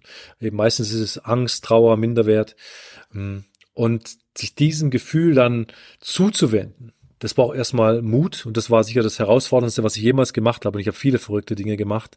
Das war das Herausforderndste aber gleichzeitig der direkte Weg ins Glück, weil ich meinen Schatten angenommen habe. Ich habe meinen Schatten gefühlt, ich habe das aufgearbeitet. Und je mehr diese Gefühle ähm, ich die angenommen habe, je mehr ich die Gefühle gefühlt habe, je entspannter wurde ich im Alltag. Und je mehr ich zum Beispiel dann noch meine Verlustängste angeschaut habe, die mir vorher nicht bewusst waren, konnte ich auch im Leben Menschen loslassen. Ich war damals in einem sehr toxischen ähm, Dreierkonstrukt zwischen zwei Frauen stehend über lange Jahre und konnte irgendwie nicht loslassen. Und ich wusste nicht warum.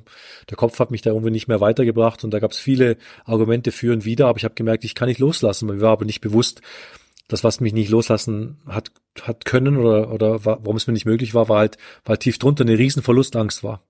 Äh, weil mein Vater mir mal weggebrochen ist, als ich Kind war, äh, als er krank wurde. Das heißt, in diesem Kind war so ein Riesenschmerz, oh Gott, wenn ich jemand loslasse, passiert was ganz Schlimmes und ich muss stark sein, ich muss alle festhalten. So, das war diese Entscheidung eines Kindes und das wird dann, das geht tief ins Unterbewusstsein. Das ist irgendwas, was wir nicht mehr merken.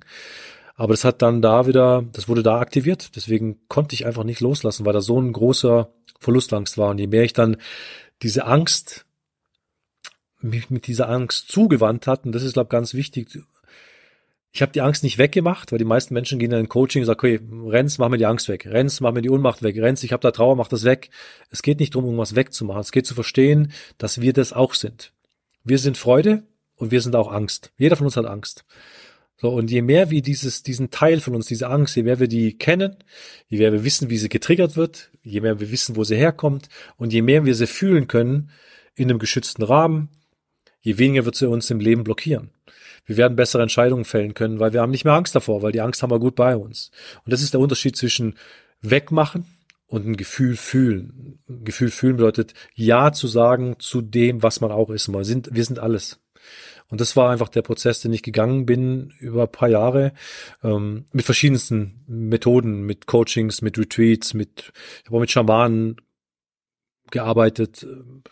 Ich habe viel probiert, probiere immer noch viel. Ich bin da ein Suchender, der der da immer wieder schaut, weil es ein lebenslanger Prozess ist, mit sich da in Kontakt zu kommen und und es kommt immer wieder eine Zwiebelschicht hoch und das ist, ist schön, es macht Spaß, es ist viel Freude drin. Die Stelle mit dem Kilimanjaro Alex, da hast du doch gerade sicherlich aufgehorcht. Ja, und also das ist sehr berührend, Andi, Andi, was du gesagt hast und ne, ne, mutig, ne, dass du dich damit auseinandergesetzt hast. Also mein äh, mein äh, Kompliment und eine körperliche Höchstleistung ne, helfen eben nicht darüber hinaus, sondern man muss wirklich ans Innere ran und das äh, wirklich Kompliment. Ja, und ich glaube auch die Passage, die ich, die ich in meinem Buch schreibe, mein Buch ist, ist, ist eine, natürlich ist eine Biografie, aber eigentlich ist es auch wie, wie ein Roman, sagen viele, weil, weil ich auch ein sehr spannendes Leben mit verrückten, verrückten Dingen.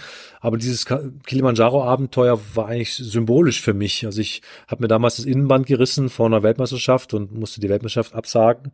Und gerade zu der Zeit war eben mein großes Beziehungschaos, dass ich meine damalige Frau betrogen hatte und, und ähm, eine Affäre hatte und, und nicht wusste links, rechts und komplett da in einem Chaos versunken bin und einfach keine Lösung gefunden habe und habe gesagt, okay, ich muss irgendwas machen, ich muss irgendwas machen. Ich muss auf diesen Kilimanjaro, das war immer so ein Traum, ich muss da hoch und da oben nochmal am Dach von Afrika, da habe ich Klarheit. So, da weiß ich Bescheid und bin dann da so Hals über Kopf da runter und habe mir da so einen Führer gesucht und, und jemand, der mich begleitet, bin da ganz allein marschiert mit, mit gerissenem Innenband. Und es war aber immer umzu. Also ich habe dann gedacht, wenn man das tut, dann bekommt man eine Erkenntnis, dann bekommt man Klarheit. Aber es war wieder nicht bei mir. Es war wieder, ich habe wieder irgendwas getan, ich habe wieder irgendwo und bei irgendwem gesucht. Und das ist mein, ja, mein Ratschlag, wie wir es vorher hatten, oder was ich jedem Menschen mitgeben würde, es braucht nichts im Außen. Du brauchst nichts im Außen und nichts Besonderes. Wir hoffen immer so auf was ganz Spezielles, den einen großen Moment, den kann es schon mal geben, aber das Einfachste ist, sich hinzusetzen, Augen zu schließen, zu fühlen. Und früher oder später kommt das Gefühl, vor dem wir Angst haben. Und deswegen sagen auch viele Menschen, auch Meditation funktioniert bei mir nicht. Äh, Yoga funktioniert bei mir nicht. Ja, weil, warum? Ja, ich fühle mich ja gar nicht gut dabei. Aber das schöne Gefühl ist auch gar nicht erstmal der Zweck des Yogas oder der Meditation, weil wenn wir zur Ruhe kommen, aus unserem Leistungsdenken rauskommen, dann kommt nämlich das hoch, was schon lange schlummert und was wir schon lange kompensieren. Das kommt dann hoch. Bei manchen ist er im Urlaub, dass sie sagen, oh Gott, ich komme im Urlaub und dann kommt das ganze, der ganze Mist hoch. Viele Frauen, so meine Muttergeneration, die einfach nicht zur Ruhe kommen können, ja, die immer irgendwas tun müssen, weil wenn sie zur Ruhe kommen, Gott, da, dann kommt was hoch. So, deswegen, wenn wir müssen zur Ruhe kommen, entschleunigen und vielleicht mal eine Stunde lang gegen eine Wand schauen und nicht irgendwo gleich wieder nachdenken und dann kommen die Gefühle schon. Und, und dann zu sagen, okay, ich nehme die Gefühle, das, das ist wirklich äh, herausfordernd. Und da hatte ich auch Unterstützung an meiner Seite. Jemand, der mich dann energetisch auch hält, weil es ist dann wirklich ein, ein, Todesgefühl. Also wenn da so ein Gefühl kommt, so ein, so ein tiefes Trauma, das dann, das dann, das da hochkommt von dem kleinen Jungen von damals, der, der da einfach Sachen erlebt hat, das ist dann ein Todesgefühl. Also irgendwas in uns denkt, ich sterbe jetzt. Und das denkt das Kind in uns. Oder dieser kindliche Anteil, äh, was die Psychologie sagt von diesem inneren Kind. Mm.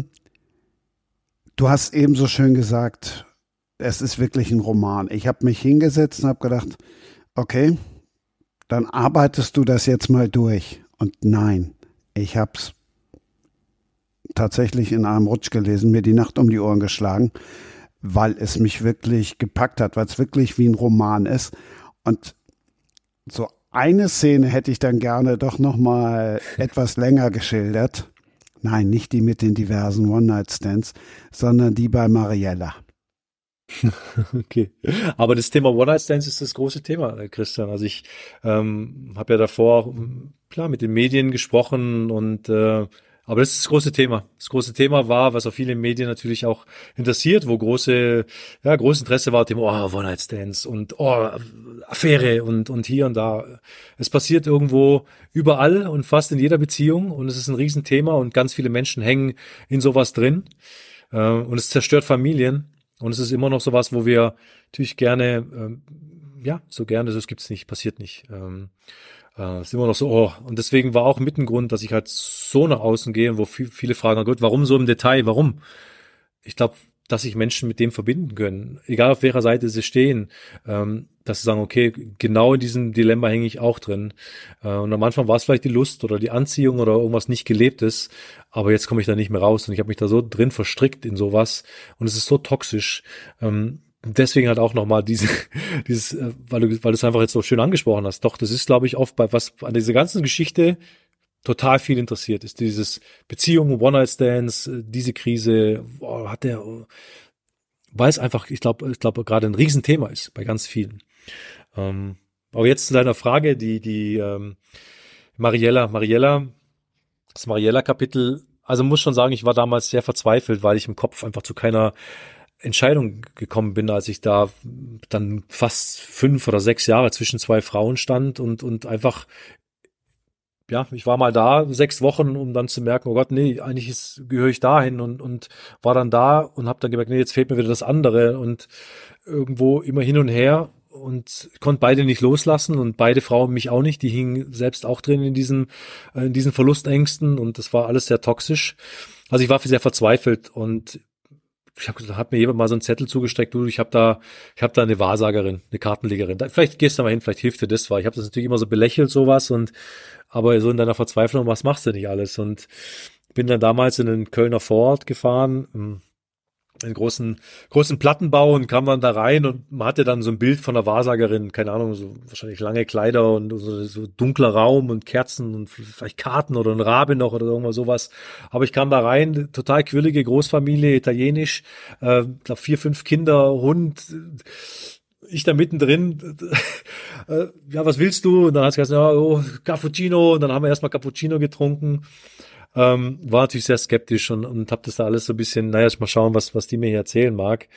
Und hat dann da so die, die Karten ausgelegt und, und hat damals gesagt, oh, ähm, ist große Krise in dir. Also gut, das ist mir nichts Neues. Also ich meine, eine große Krise in mir, ist, ich habe eine große Krise im Außen, aber in mir, also war mir nicht bewusst, was ich was ich da machen muss. Und hat damals, oh, sehe ich großes großes Loch in deinem Herz und so Sachen. Also ich habe das damals alles nicht verstanden, was was sie meinte. Aber spannenderweise hat sie gesagt, Andreas ist noch sehr weiter Weg, bis du kommst in Glück. Sehe ich, hast du jetzt schon zwei Kinder? Sehe ich aber vier Kinder. Und sehe ich vier Kinder von von drei? Von drei Frauen? Ah, sehe ich. Und ich habe so, okay, zu dem Zeitpunkt hatte ich zwei Kinder von zwei Frauen und habe mir dann, okay, wie, äh, noch mal ein Kind und noch mal eine Frau, war natürlich dann damals alles andere, was ich dann hören wollte. Aber das ist natürlich gerne, was ich, was ich zurückdenke. Also ich habe leider keinen Kontakt mehr von ihr. Ähm, ich würde natürlich gerne mal anrufen und sagen, Mariella, du hast wirklich recht gehabt. Also das ist, ist wirklich eingetreten, denn ich habe vier Kinder von, von drei Frauen. Also sehr, sehr, sehr spannend. Und das war so dieses Kapitel von, ähm, ja, von der Wahrsagerin in Kölle. Konstantin, eher One-Night-Stand oder eher Hellseherin? Äh, dann doch eher erster.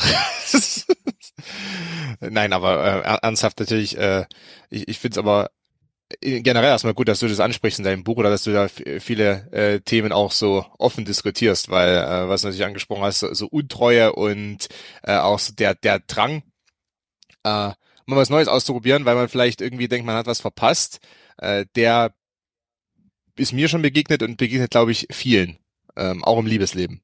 Also ich glaube, dieses äh, nicht zufrieden sein, dieses, ah, ich äh, schaue mich mal woanders noch um und äh, lote meine Optionen aus ähm, und dergleichen. Natürlich, dass es dann medial aufgegriffen wurde, jetzt im Zusammenhang mit deinem Buch, ja, das äh, ist dann eben so ein bisschen einfach, wie die mediale Welt funktioniert. Äh, aber abseits davon, äh, Christian, was natürlich beim bei Andys Buch sehr gut gefällt und was ich auch schon natürlich mitbekommen habe in der Eishockey-Community, äh, ist natürlich schon die Offenheit auch mit äh, weil deiner Lebenskrise, Andi, und äh, mit all dem und all den Problemen, ähm, weil das gerade auch in, in dieser Community, äh, in der Sportart noch nicht unbedingt so gang und gäbe ist, dass nun jeder auch mal seinen Helm abnimmt und äh, da so tief blicken lässt. Auch wenn es jetzt in deinem Fall vielleicht in, äh, jemand ist, der nicht mehr aktiv spielt, aber trotzdem äh, ist es auch, glaube ich, wichtig, gerade in, in dieser ja, in diesem Teil des Sports, in dieser Community, dass da vielleicht ein bisschen mehr darüber gesprochen wird, jetzt auch in Eishockey News zum Beispiel. Das Interview hat ja auch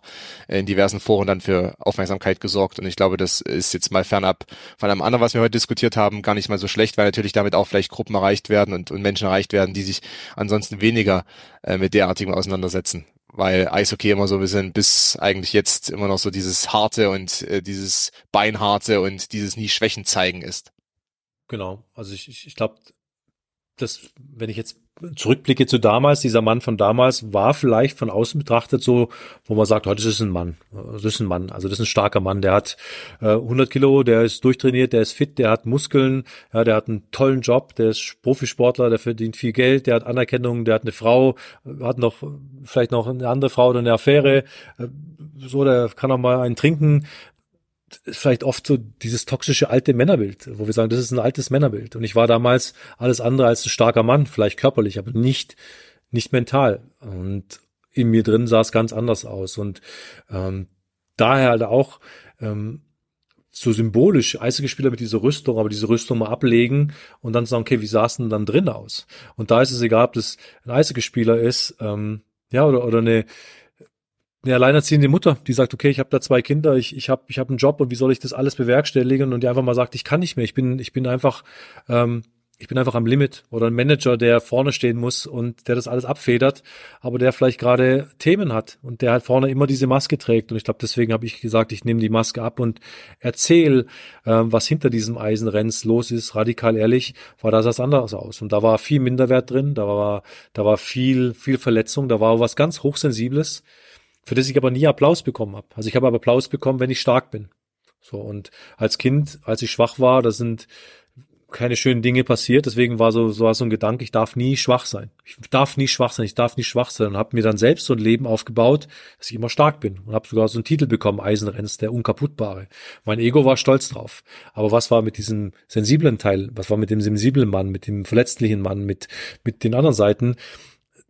die habe ich immer weggedrückt und ja, die habe ich klein gehalten und äh, das so wird es vielen Menschen gehen. Da ist bei jedem Menschen ist noch was anderes hinter dieser Rüstung, äh, egal wo und egal in welcher Position. Es ist egal. Es ist, es geht immer um, was ist denn dahinter und wie kannst du mit umgehen und und einfach drüber sprechen, es teilen, es auszusprechen und zu sagen, okay, wenn ich wenn ich fremd gehe, so was, warum gehe ich denn wirklich fremd? So, und bei den meisten ist es, wenn du mich fragst, Suche nach Anerkennung und Liebe, die sie selbst nicht haben.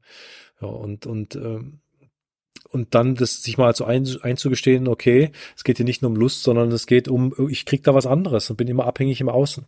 So, und dann deshalb mal zu sprechen, was, warum, was sind denn die Beweggründe? Und, und da werden sich viele Menschen, glaube wenn sie es lesen, einfach im einen oder anderen wiedererkennen. Nochmal, nicht in dem Sportler, nicht in dem Profisportler, sondern halt in diesem Mensch, der ganz, ganz normale Themen hat, die irgendwo alle haben, aber die über, nicht, über die nicht gesprochen werden.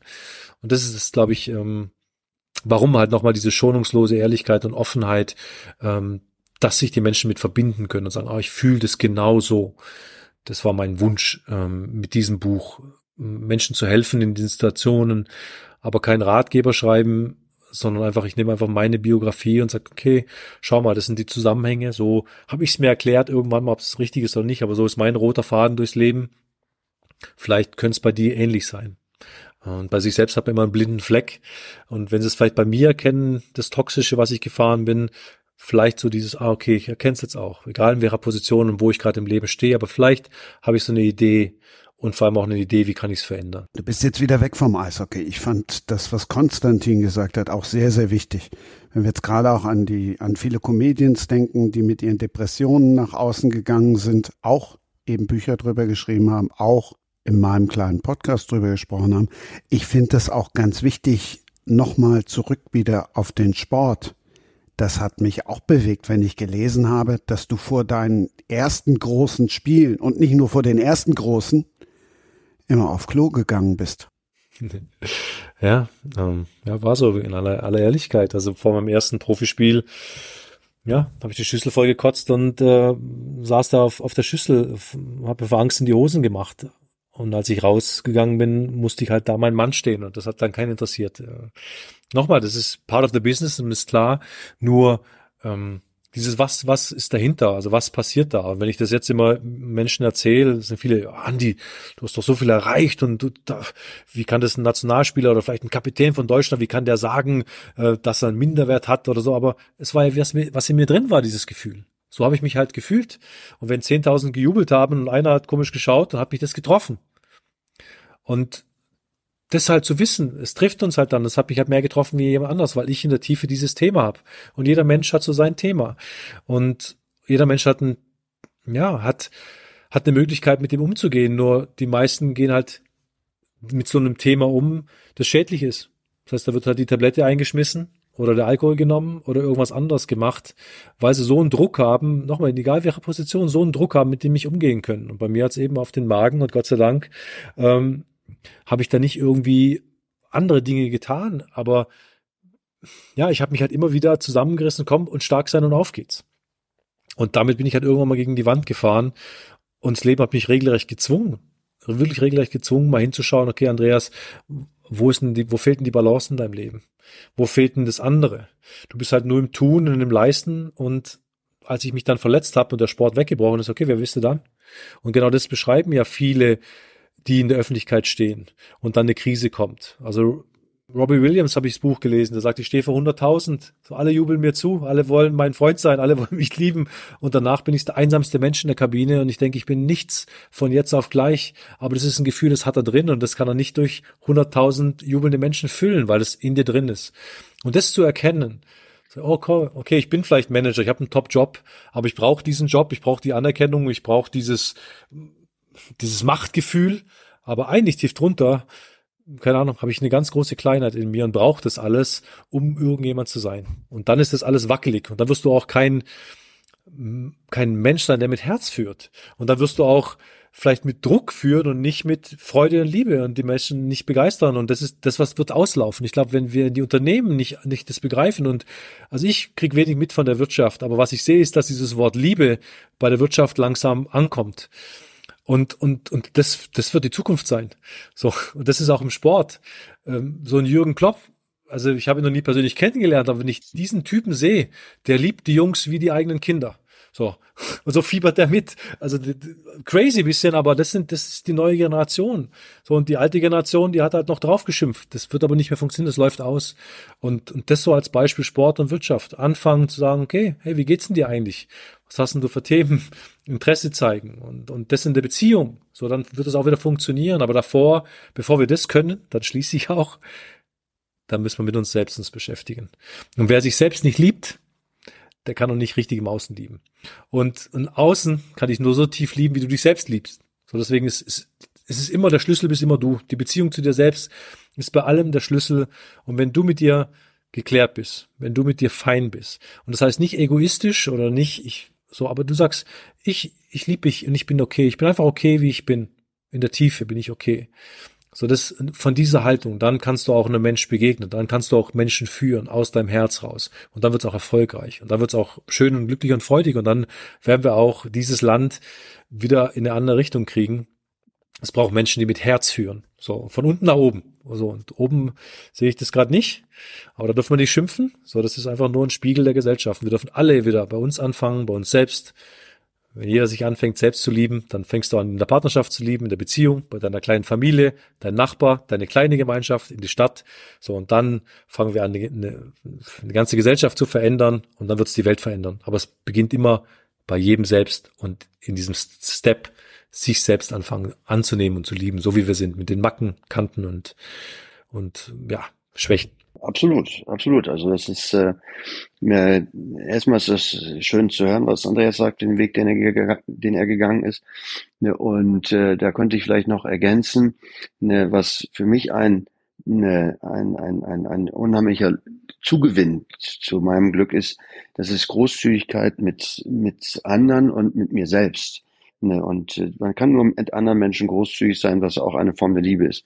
ne, wenn man mit sich selbst großzügig ist. Und die meisten zerfleischen sich ja selber und sind selber extrem selbstkritisch und ne, zerstören sich selber. Und äh, also erstmal mit sich selbst großzügig und dann mit anderen Großzügigkeit.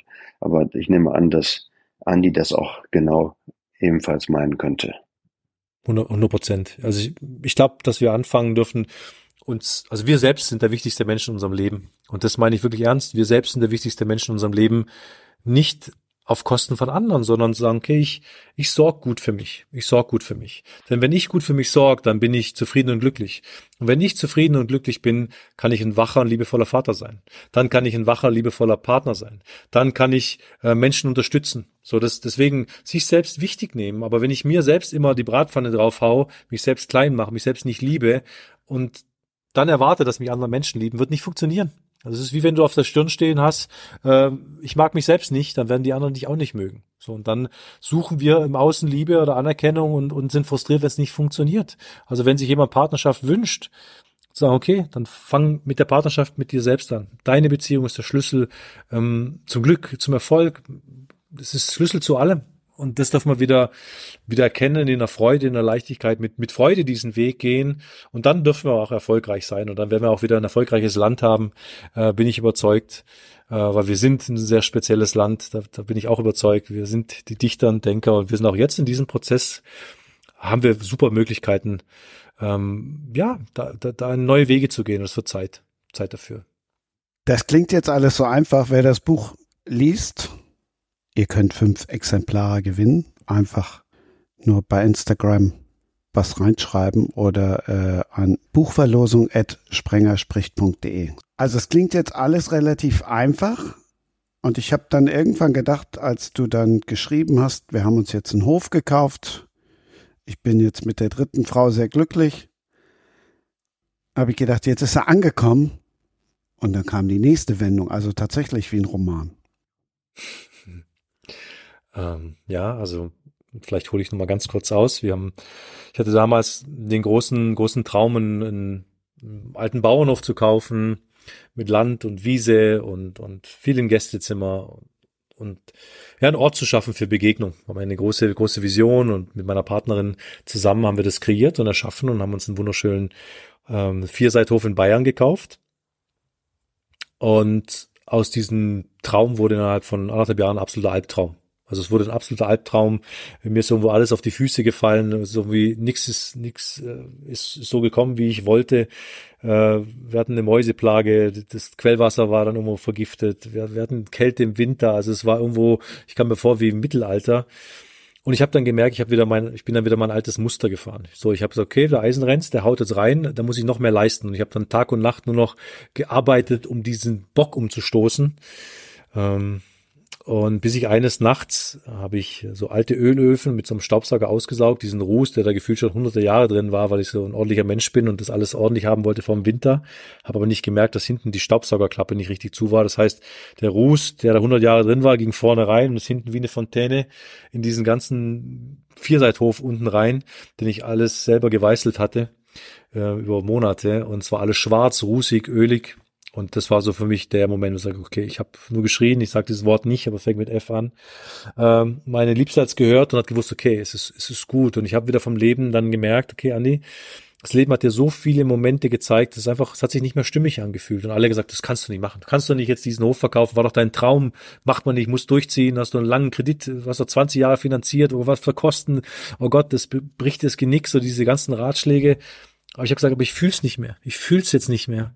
Ich fühle da keine Freude mehr. Die Freude ist weg und da muss ich verändern. Sonst würde wäre ich mir nicht mehr treu. Und ein großer Wert für mir ist, ich will meiner Freude folgen. So und dann haben wir es verkauft. Und dann war das Ganze ein toller Erfolg, weil wir es gut verkauft hatten. Wir, wir sind dann mit einem, mit einem, mit einem Plus sogar raus aus dieser ganzen Geschichte, die dann wirklich auch gefährlich war. Es hätte auch können anders ausgehen. Aber es hat mir halt wieder so gezeigt, das Leben ist, ist, eine, ist eine Achterbahn. Das Leben besteht immer aus Höhen und Tiefen und Herausforderungen, aber wie, wie gehe ich mit um? Und, und da habe ich halt gemerkt, ich habe mich verändert. Früher hätte ich es irgendwo durchgezogen, bis ich irgendwo wahrscheinlich einen Herzinfarkt bekomme. Und dann früher zu sagen, nee, es fühlt sich doch nicht mehr stimmig an. Das Leben zeigt es mir doch. Und dann loszulassen. Und Loslassen war ja mein großes Thema, weil ich so riesen Angst hatte vor dem Loslassen. Und ich konnte auf einmal loslassen mit Freude. Und dann ging der ganze Prozess super leicht. Und da habe ich gemerkt, dieses Wort oder dieses Sprichwort stimmt halt eben nicht. Menschen können sich nicht verändern und Menschen können sich sehr wohl verändern und zwar komplett verändern. Denn Veränderung beginnt im Innen und ich konnte meine Ängste verändern, ich konnte dieses Leistungsdenken verändern, ich konnte dann einfach im, im Frieden loslassen und dann war es gut. Und so sind wir jetzt am Bodensee gekommen und es fühlt sich super leicht an und rückblickend war alles, alles richtig, wie es war. In dem Moment war es aber auch für mich die gefühlte Hölle. Viele, die am Anfang gehört haben, haben gedacht, boah, jetzt geht's nur um Sport. Die sind wahrscheinlich weg. Weil sie jetzt gemerkt haben, es ging jetzt noch so gar nicht so richtig um ganz viel Sport.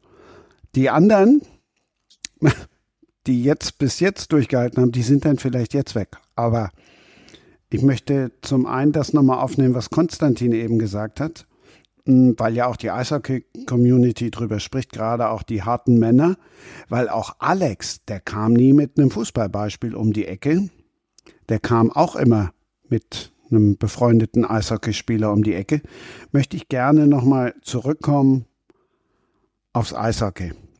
Und weil ja auch die neue Saison angefangen hat. Wie nah bist du denn noch am Eishockey dran? Wie viele Reaktionen und wie viel Feedback gab es denn aus dem Eishockey für dich? Und wird es im Eishockey vielleicht was bewirken? Also das Feedback ist bisher ähm, bisher sehr sehr positiv von von den Jungs, die ich die ich noch kenne aus meiner aus meiner aktiven Zeit. Ja, die haben ja diesen Wandel verfolgt ähm, vom Eisenrenns äh, vielleicht jetzt zum zum ähm, Selbstfindungscoach äh, und mein Wandel, den ich den ich gegangen bin. Ich habe gemerkt, dass da habe ich sehr viel Respekt dafür äh, bekommen. Ja, natürlich wurde mal hier und da eine Spitze ausgeteilt und oh Gott, du hilfst Menschen, äh, jetzt erfüllende Beziehungen zu führen, gerade du Beziehungschaot, ähm, werden aber dann oft immer ruhiger und sagen, okay, aber wenn es einer weiß, wie man es nicht macht, bist du und wenn es einer weiß, wie man es jetzt vielleicht hinbekommt, bist es auch du, wenn sie unsere Beziehung sehen, wie wir jetzt gerade die Beziehung führen. Ähm, also da ist sehr viel Positives, äh, sehr eine positive Rückmeldung, auch jetzt was das Buch angeht. Da war viel Interesse da, eben auch von, von Fachzeitschriften, wo gesagt haben, oh, wir, wir, wir, wir schreiben darüber. Das hat mich natürlich sehr, sehr gefreut, dass diese alte Welt ähm, ja bis heute irgendwo noch ein, ein Teil von mir, von mir ist. Und ich ähm, bleib noch beim Magenta, Magenta Sport als, als TV-Experte. Das ist so mein, mein Hobby. So dieser Bezug zu, zum Eishockey ist mir sehr wichtig und ich bin Eishockey sehr dankbar und ich kann da auch was zurückgeben, habe ich einen Eindruck, wenn ich über den tollen Sport einfach berichten darf. Konstantin. Was, was soll ich, äh, was soll ich dazu noch sagen? Oder was, was soll ich da ergänzen? Ist, ist die Frage, weil Andi natürlich da nochmal viel näher am Sport dran ist. Ähm, auch vielleicht das Feedback nochmal ganz anderes, als wenn man jetzt nur als Sportreporter äh, das Ganze verfolgt. Aber ähm, ich habe es ja vorhin schon mal erwähnt, dass ich es einfach gut finde, äh, dass äh, Andi, du da auch natürlich in die Community hineinwirkst, weil ähm, ich meine, ich erlebe viele Fans, viele Zuschauer in den Arenen. Ich glaube, da gibt es vielleicht auch den einen oder anderen, der jetzt dein Buch lesen wird und auch wenn das dann an sich nichts mehr mit Eishockey äh, primär zu tun hat, ähm, die ja vielleicht dann trotzdem auch einen gewissen Denkanschluss bekommen für ihr eigenes Leben. Fernab dann des Sports, aber natürlich auf eine gewisse Art und Weise verbindet ja dann auch Eishockey. Äh, dann dich dein Buch mit vielleicht dem einen oder anderen Zuschauer, einem oder anderen Fan, äh, wo auch immer. Und äh, das wiederum fand ich eben oder finde ich sehr, sehr gut. Und natürlich ist es, was ich vorhin auch gesagt habe, und das werden wir jetzt auch in der neuen Saison wieder erleben, wenn es dann äh, Dienstag, Freitag, Sonntag, Dienstag, Freitag, Sonntag, die Spiele auch nacheinander äh, dann auch äh, alle stattfinden.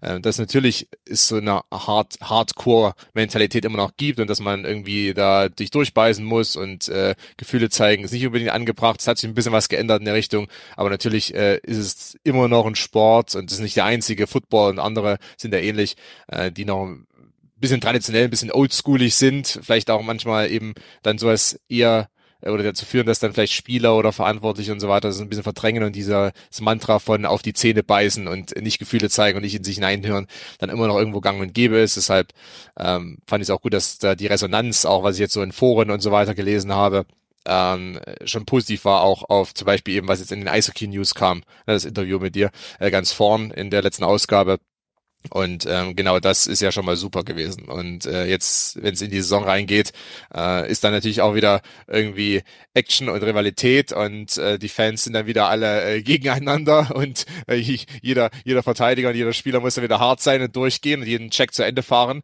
Aber ähm, vielleicht gibt's dann trotzdem auch noch so eine andere Seite, die so ein bisschen auftut und äh, auch wenn dann vielleicht andere Profis darüber sprechen, was ja auch schon in der Vergangenheit passiert ist. Ich finde auch, es gibt immer, immer mehr sehr reflektierte und auch offen reflektierte äh, Eishockeyspieler auch in der DEL, Oliver Mebus und andere, die wirklich auch äh, sehr eloquent und ähm, darüber sprechen, äh, wie so ihre Gefühlswelt ist und äh, wie sie mit dem Sport umgehen, wie sie performen und wie sie vielleicht auch mal nicht performen können. Und äh, ich hoffe, dass es sich einfach weiter durchsetzt und äh, vielleicht auch so eine neue Generation dann heranreift an Eishockeyspielern, äh, die dann auf eine andere Art und Weise auch den Sport vertreten, wobei natürlich auch die, die Traditionalität und äh, die Ursprünglichkeit äh, von Eishockey immer noch ein gewisses Appeal hat. Ja, super, super schön gesagt. Und ich glaube auch, das ist mir ganz wichtig. Ähm, das heißt, trotzdem dürfen wir weiterhin stark sein und vielleicht auch einen starken Sport machen. Wir dürfen doch auch weiterhin Männer sein. Also wenn wir jetzt hier Männer sind, lass uns weiter Mann sein. Und wir haben einfach äh, Attribute. Es geht aber darum, wo ist vielleicht eine toxische Männlichkeit und wo tun wir Dinge, die eben nicht aus dem Herz geführt sind. Wo tun wir Dinge, ja, einfach, die vielleicht in der Tiefe, dass wir eher unreife Jungs sind, die solche Dinge tun, wie reflektierte, starke Männer. Da, darum geht's ja auch. Also ähm, ja, nicht irgendwie jetzt von Männlichkeit und, und in Härte wegnehmen, aber es geht darum, was für eine Art von Männlichkeit. Und ich glaube, Sportler sind einfach äh, ein Stück weit äh, Vorbilder für, für Kinder und, und für andere Menschen. Und ich glaube, wenn einfach Menschen zu denen man ein Stück weit aufschaut, die Vorbilder sind, wenn die einfach offen über Themen sprechen, wenn die sich menschlich machen, wenn die sagen, okay, ich habe halt auch Verdauung und ich habe auch meine Sorgen und ja, meine Oma ist gestorben und trotzdem muss ich heute spielen und ich werde ausgepfiffen, weil ich heute nicht so gut gespielt habe, ja, dann, dann ist es halt so und mit dem muss ich umgehen, aber einfach sagen, okay, es sind, es sind nur Menschen, hinter jedem Trikot und hinter jeder Krawatte oder hinter jedem, keine Ahnung, Blazer oder sonst irgendwo steckt einfach halt ein Mensch, einfach ein Mensch, der Sorgen hat und in der Tiefe haben wir alle das gleiche Thema. Ja, wir wollen geliebt werden, wir wollen dabei sein, wir wollen sicher sein, wir haben alle die gleichen Bedürfnisse und das wieder sehen. Und ich glaube, da geht's halt einfach drum um mehr Menschlichkeit und das sehe ich im Eishockey schon. Es ist schon eine große große Familie äh, und ich hoffe einfach, dass, dass wir noch mehr zusammenrücken, sagen wir haben einen tollen Sport und, und den fördern wir und freuen uns auf den, den großen Erfolg, den wir gerade im Eishockey haben. Das kann ich nur unterstreichen. Ich meine, einerseits, äh, du bist hier bei Magenta als Experte und natürlich die TV-Übertragung oder die, sagen wir, die Streaming-Übertragung sind das eine, aber was ich eigentlich äh, per se immer das Schönste finde, also jetzt am hiesigen Eishockey, aber auch wenn man jetzt mal im Ausland schaut, ob, ob in Tschechien oder Finnland und dergleichen, äh, eigentlich das Stadionerlebnis und äh, die Zuschauer so vor Ort in den Arenen, auf den Rängen, äh, eigentlich ist das das interessanteste und auch ähm, spannendste und irgendwie erfüllendste ähm, also es ist wirklich auch wirklich so ein Arenensport und äh, so ein Community-Sport, ähm, wo viele Leute zusammenkommen und einfach mal ein Eishockey-Spiel schauen, auch wenn vielleicht der eine oder andere ein bisschen mehr Ahnung hat als der an, als als andere. Äh, das ist aber dann wirklich zweitens und äh, das kommt manchmal vielleicht im Fernsehen gar nicht so rüber, aber in den Arenen selbst ist die Stimmung schon eine ganz besondere und ähm, das macht es eigentlich am meisten aus. Deshalb gibt es auch so viele, die dann äh, selbst in den etwas kleineren Städten, äh, in Straubing zum Beispiel, was immer beeindruckend ist, in, in deiner alten äh, Wirkungsstätte in Schwenningen, ähm, die dann da einfach jede Woche ein, zwei Mal in die Arenen pilgern und ähm, mit ein paar Tausend da ihre, ihre Teams abjubeln, aber gleichzeitig auch irgendwie so ein bisschen zusammenkommen und äh, in, in einer größeren Familie da dann einen Sport genießen. Alex, dein Eishockey-Einsatz fehlt noch. ja, ja, mein Eishockey-Einsatz. Ja, ich bin ja eher eine Konsument, aber eine ich kann das unterstützen, dass Andi sagt, dass äh, diese Profisportler, ne, die ja immer rausgehen und ihr, ihr Mann stehen müssen, ne, ne, das ist schon eine, eine, große eine, eine große Anforderung und auch eine große Anspannung. Und äh, ich glaube, die Gefühle, ne, das äh, bleibt dann vordergründig auf der Strecke und jeder ist, glaube ich, gut beraten, ne, sich mit seinen Gefühlen dann sozusagen zwischen den Spielen auseinanderzusetzen und das wirklich zu suchen, ne, was einen wirklich antreibt. Und äh, das ist aber am Ende ist es genau wie ein, als Manager, ne, nur halt mit älteren in, in, in späteren Jahren ne, im Leben sozusagen. Ne, aber es ist das Gleiche, wenn man als als als Manager durch die ne, ne, in, in der Karriere immer weiter nach oben kommt, man ist immer mehr beachtet, man ist immer mehr auch äh, auf eine Art und Weise bewundert und äh, steht vor der Mannschaft und äh, muss halt aufpassen, dass man eben die Bodenhaftung nicht verliert. Und da sind die Gefühle extrem wichtig und äh, die, äh, der Respekt den einzelnen Menschen gegenüber, in seinem Umfeld gegenüber und so ist extrem wichtig. Und mir war es immer eine ganz wichtig, den Respekt vor jedem Menschen, ob das nun der, der die Hilfskraft im Lager ne, oder, oder Vorstandskollegen sind und so diesen Respekt vor den Menschen, das hat mir immer diese Bodenständigkeit ne, ne, gebracht, ne, die einfach für mein Leben extrem wichtig ist. Eine Geschichte haben wir noch zum Abschluss. Klar, weil wir gerade über die vollen Arenen gesprochen haben, weil wir jetzt dann auch kurz über Köln natürlich noch sprechen wollen, über die Arena. Und auch das erzählt, geschweige denn schreibt man ja jetzt nicht unbedingt jedem auf oder erzählt es jedem, dass man bei der Vertragsverhandlung dann plötzlich mit dem Taschenrechner da sitzt und Andi erzählt die Geschichte weiter, wo sie endet. Ja, schön. Ja. Ähm. ja. Oder willst du es nicht spoilern? Sollen Doch, das alle lesen? Ja, natürlich, und ähm, dann ja, natürlich sollen sie es lesen. Gewinnen. Natürlich äh, muss ich, muss ich auch und auf jeden Fall äh, beim Glücksspiel oder bei der, bei der Verlosung mitmachen. Ach, ich, ich glaube wirklich, dass dass da einfach lustige Geschichten auch, auch, auch drin sind und natürlich auch diesen, diesen Heiratsantrag, den es da wo gab im, im Zeichen meiner Vertragsverlängerung oder ja und Unterschrift in Köln. Ähm, ja, das, das war so. Und, und meine, meine Frau oder meine erste Frau oder Ex-Frau wir sind super befreundet und, und auch über den Moment müssen wir einfach, einfach schmunzeln, äh, obwohl wir sehr romantische Menschen sind, aber es war einfach so überhaupt kein romantischer Men äh, Moment, weil wir gesagt haben, okay, wenn wir jetzt heiraten, dann haben wir einfach eine andere Steuerklasse, mit einer anderen Steuerklasse kommt natürlich auf dem Gehaltszettel mehr aus. Und so war eigentlich die Entscheidung dann, so wir heiraten jetzt eben vor, bevor wir nach Köln wechseln, ähm, obwohl wir es klar war, dass wir irgendwann mal heiraten. Also es war einfach, ja, der, der Taschenrechner dabei und wirklich äh, aus dem Leben. genau. So, und um dann die Schwenninger Seele noch zu streicheln, es wird nicht einmal vom Karneval in Köln gesprochen, stattdessen von der Fasnet. Ja, die Fasnet, Fasnet in Villingen, ähm, Villingen, Schwenningen, aber da war ich mehr in, in, äh, in Villingen unterwegs.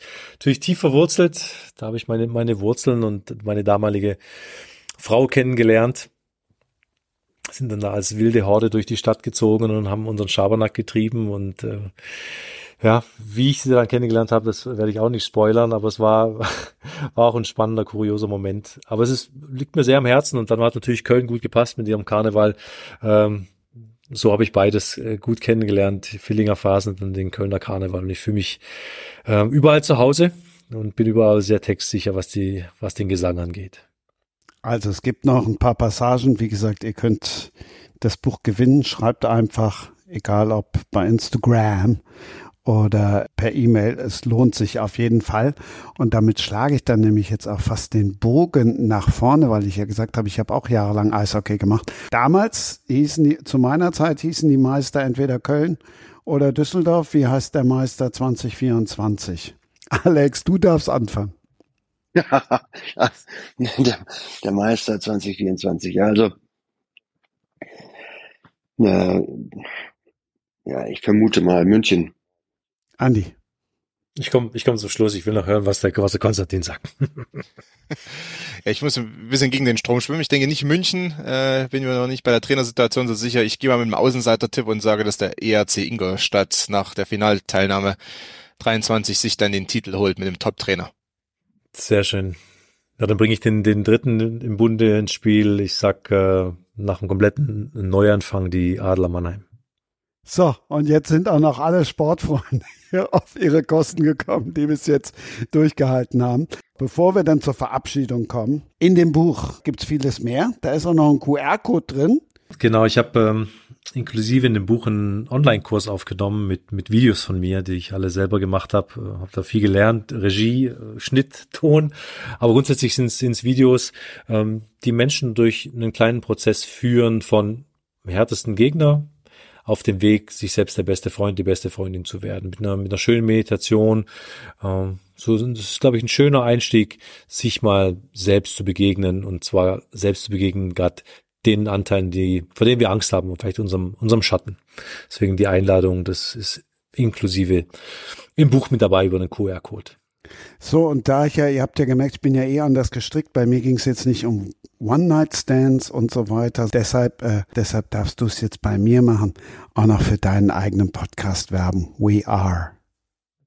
Ja, herzlichen Dank für die Einladung, für die. Möglichkeit. Ja, We are. Unser Podcast ähm, von meiner Liebsten von der Veronika und mir, ein Podcast, den wir jetzt auch schon ein paar Jahre haben. Wir sprechen über, über Beziehungsthemen, über die Beziehung zu sich selbst und so diesen Alltag, wie Menschen einfach zufrieden und glücklich werden können. Ich glaube, das ist, das ist die Essenz aus unserem Alltag, äh, so leicht umsetzbar. Ich bin ein Mensch, der, wenn er über die Themen spricht, ich glaube, ich muss immer selbst durchlebt, aber oder durch, durchgangen sein, durchwandert sein. Ich glaube, was wir da sprechen, ist sehr nahbar und sehr umsetzbar. Deswegen auch die Einladung bei jeder großen Podcast-Plattform oder auf unserer Homepage zu finden. Danke, danke. So, und jetzt dann nochmal zurück der Bogen zum Sport, ganz klassisch. Danke, Männer. Danke, Christian. Danke für die Einladung und danke für die äh, Diskussion beziehungsweise auch die ähm, Einblicke von euch beiden, Andi und Alexander. Äh, hat mir sehr viel Spaß gemacht und ich hab, konnte jetzt nicht im Buch beitragen. Deshalb ähm, war ich einfach äh, interessierter Fragensteller an vieler Stelle. Das hat äh, sehr viel Spaß gemacht. Vielen Dank. Ja, auch ich danke äh, Christian, Andreas und, und Konstantin. Es war sehr interessant und ich habe wieder was gelernt und das ist ja das, was, was mich, was mir, mir ganz wichtig ist und ne, und ich werde das, das Buch von Andy werde ich mir gleich bestellen und werde es mit viel Spaß und Neugier lesen.